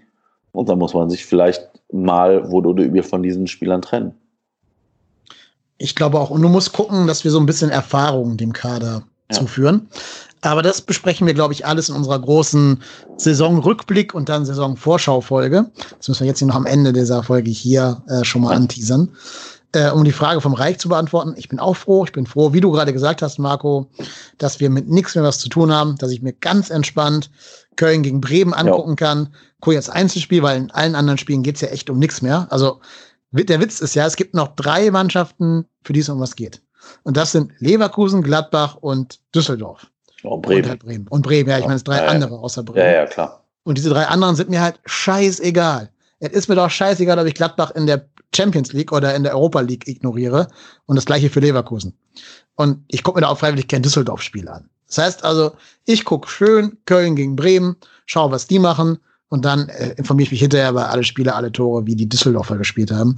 Und das war's. Also Mehr gebe ich mir da nicht. Das ist mir vollkommen Wumpe, wer Achter oder Siebter oder Sechster oder sonst was wird. Steht ja eh schon alles fest. Ähm, und wie gesagt, ob jetzt Gladbach oder Leverkusen in die Champions League kommt, Es könnte mir auf dieser Welt nichts egaler sein. Kann man nächstes Jahr eh nicht gucken, Champions League. Da spielen dann Bayern, Red Bull und eben einer von den beiden Reihenmannschaften da, also Leverkusen oder Gladbach. Da kannst du ja nur Dortmund gucken. Der Rest ist doch mhm. komplett. Boah, boah. Ja, aber guck, guck dir die Europa League an. Ja, noch schlimmer, klar. noch also, schlimmer. Also, ganz ehrlich, wenn es so jetzt, wenn jetzt so jetzt ist die Tabelle, würdest du jetzt so einfrieren. Bayern, Dortmund, Leipzig, Gladbach. Dann ja. kann ich mir Gladbach und Dortmund sogar eventuell angucken, weil nein, bei Gladbach nein, so den, bei nein. Gladbach hätte ich so das Gefühl, die kriegen so eine richtige Hammer, Hammergruppe. So weiß ich nicht, Manchester City, äh, weiß ich nicht, nee, oder weiß ich nicht, Manchester oder nee, Manchester ist wahrscheinlich gar nicht dabei, doch Manchester City wird dabei sein City oder Liver, Liverpool, äh, Real Madrid und irgend so noch so eine Truppe, wo du halt denkst, so, oh, das könnte bitter werden. Dann kriegst, ist, ist City nicht Spiele nur auf den Sack. Ist City nicht gesperrt worden in der Champions League? Wegen irgendwelcher Financial Fair Play Geschichten? Ich weiß nicht, ist auch, ist auch wurscht, ich verstehe deinen Punkt. Trotzdem, ich würde mir freiwillig kein einziges Spiel von Gladbach angucken, außer der FC spielt dagegen. Das ist richtig. Also angucken werde ich es mir auch nicht. Selbst wenn ich weiß, dass die 10-0 verlieren, das gibt ja, ja, nicht. Nee. Natürlich. Aber diese, diese Europa League, Leverkusen, Wolfsburg, ja, Hoffenheim. Wolfsburg, Hoffenheim, ganz schlimm. Da werden die Chinesen aber mal kräftig. Ja. Also das wird aber in Singapur und Malaysia oder in Bangladesch oder Indien, das werden aber die, die Straßenfeger werden, wenn Leverkusen gegen äh, Bate Borisov spielt oder, äh, ja, Leverkusen oder, oder, Wolfsburg gegen äh, Valaskop hier. Oder, oder Wolfsburg gegen Wolfsberg. Dann oh. weiß der Chinese gar nicht mehr, wer von denen wer ist. Hey, ja, ja. Weiß, weiß ja ich nicht mal. das stimmt. Ja, das stimmt. na gut. Ich würde sagen, wir beenden das hier an dieser Stelle mal. Eine Stunde 40. Ähm, ja, wir hatten heute einen geilen Gast. Wir hatten den Mo Torres. Das war sehr, sehr cool, dass der Zeit hatte. Aber auch das Gespräch hinterher mit dir war noch sehr spannend über die TV-Rechte und Co. Ähm, ja, liebe Hörerinnen, liebe Hörer, lasst doch gerne ein Like oder Retweet da. Gerade jetzt, wenn man mal so prominente Gäste hat, zeigt denen, dass ihr sie ein bisschen lieb habt und lasst ganz viele Likes da. Dann kommen vielleicht noch mehr von diesen prominenten Gästen. Das freut uns ja auch sehr. Jeder Mensch, der den Podcast retweetet, hilft ein bisschen die äh, Reichweite zu erhöhen. Genauso wie jeder Mensch, der iTunes-Rezensionen verfasst oder Podcast-Addict-Rezensionen. Da seid ihr ein bisschen faul geworden, liebe Hörerinnen und Hörer. Da war schon lange keine neue mehr. Ähm, und wenn dann nur Sterne ohne Text. Also deswegen konnte ich schon lange nichts mehr vorlesen. Also mal in die Tasten hauen und sagt uns, was ihr gut und was ihr schlecht findet in uns. Auch wenn ihr uns da zerreißen wollt, kann ich mit leben, aber bitte rezensieren. Jo, Marco, vielen Dank, dass du da gewesen bist. Immer gerne. Heute ohne Möwengeschrei. Die füge ich dann digital und virtuell ein, aus guter alter Tradition. Seit genau. Genau, wir steuern zusammen auf die Folge 100 zu. Seid gespannt, was wir uns dann einfallen lassen werden für diese 100. Folge. Vermutlich gar nichts. Ähm, vielleicht filmen wir auch noch. Ich sagen, liegt die Latte nicht so hoch. Wahrscheinlich ist es irgendwie die Folge vom zweiten Spieltag der nächsten Saison, Köln gegen Augsburg oder so. Und du stehst nach zwei Niederlagen schon mit dem Rücken zur Wand oder so. Genau, genau. Und Gast ist irgendwie gerade abgesprungen, wir beiden hängen da alleine auf unserem Partysofa. Wie so, wie so ein Geburtstag, wo keiner kommt, weißt du? So genau. Aber du hast, aber du hast Nudelsalat für 12 ja, Euro geholt. Ja. Genau, extra einkaufen gewesen, sechs Kästen Bier angeschleppt und dann kommt keiner. Ja, aber vielleicht können wir das Schicksal ja abwenden. Mal gucken was passieren wird, sind noch fünf Folgen bis dahin. Du bist der Ruhrpott-Tennis, ich bin Kalenep und wir sind trotzdem hier. Ja, liebe Hörerinnen und Hörer, äh, bevor wir euch in die Nacht entlassen mit diesem Podcast, äh, wollten der Marco und ich noch einmal ganz kurz hier einen Nachklapp zur Sendung machen. Äh, ihr habt wahrscheinlich alle gelesen, dass im Hause Hector eine kleine Familientragödie passiert ist, nämlich dass der Bruder von Jonas Hector mit gerade mal 31 Jahren gestorben ist. Deswegen ist verständlich, dass ähm, ja, Hector nicht spielen wird gegen Bremen, aller Wahrscheinlichkeit nach. Das hat bitte, liebe, liebe äh, Düsseldorfer, wirklich nichts mit Wettbewerbsverzerrung zu tun, wenn da Kessler und Hector, also Horn und Hector nicht spielen. So. Das hat ganz tragische Hintergründe im Falle von Hector und da bitte ich wirklich jeden Menschen, sich erstmal zu informieren, bevor er in die Social Media rausbläht, Hector spielt nie, Wettbewerbsverzerrung, nie. Im Gegenteil, wir alle wünschen Jonas Hector viel Kraft für die kommende Zeit. Genauso der Familie von Hector und vor allen Dingen auch den Freunden und dem Umfeld von ähm, Lukas Hector, dem Bruder von Jonas. Ja, genau. Das war uns noch ein Anliegen, das hinten dran zu hängen. Ne, Marco, du wolltest auch noch, ja. glaube ich, das ergänzen. Ja, also das ist schon, also ich muss ganz ehrlich mal sagen, also wenn so ein junger Mensch, äh, Lukas Hector war ja gerade mal 31, stirbt, ist das schon immer sehr traurig. Ähm, ob das jetzt der Bruder von einem Fußballspieler oder sonst wer ist, ist da eigentlich relativ irrelevant. Ähm, ich wünschte der Familie Hector alles Gute, viel Kraft und äh, natürlich auch den, den Anverwandten und Freunden von Lukas Hector. Genau. Ich glaube, damit können wir es dann bewenden lassen. Ja, alles Gute. Ruft heute Abend mal alle eure Brüder und Schwestern an und sagt ihnen, dass sie euch was bedeuten. Es kann schneller zu Ende sein, als man das manchmal äh, für möglich hält, auch bei jungen Menschen. Jo, insofern, wie Marco gerade schon gesagt hat, alles Gute an Familie Hector. Ja, wir sind raus, macht es gut und nur das Beste.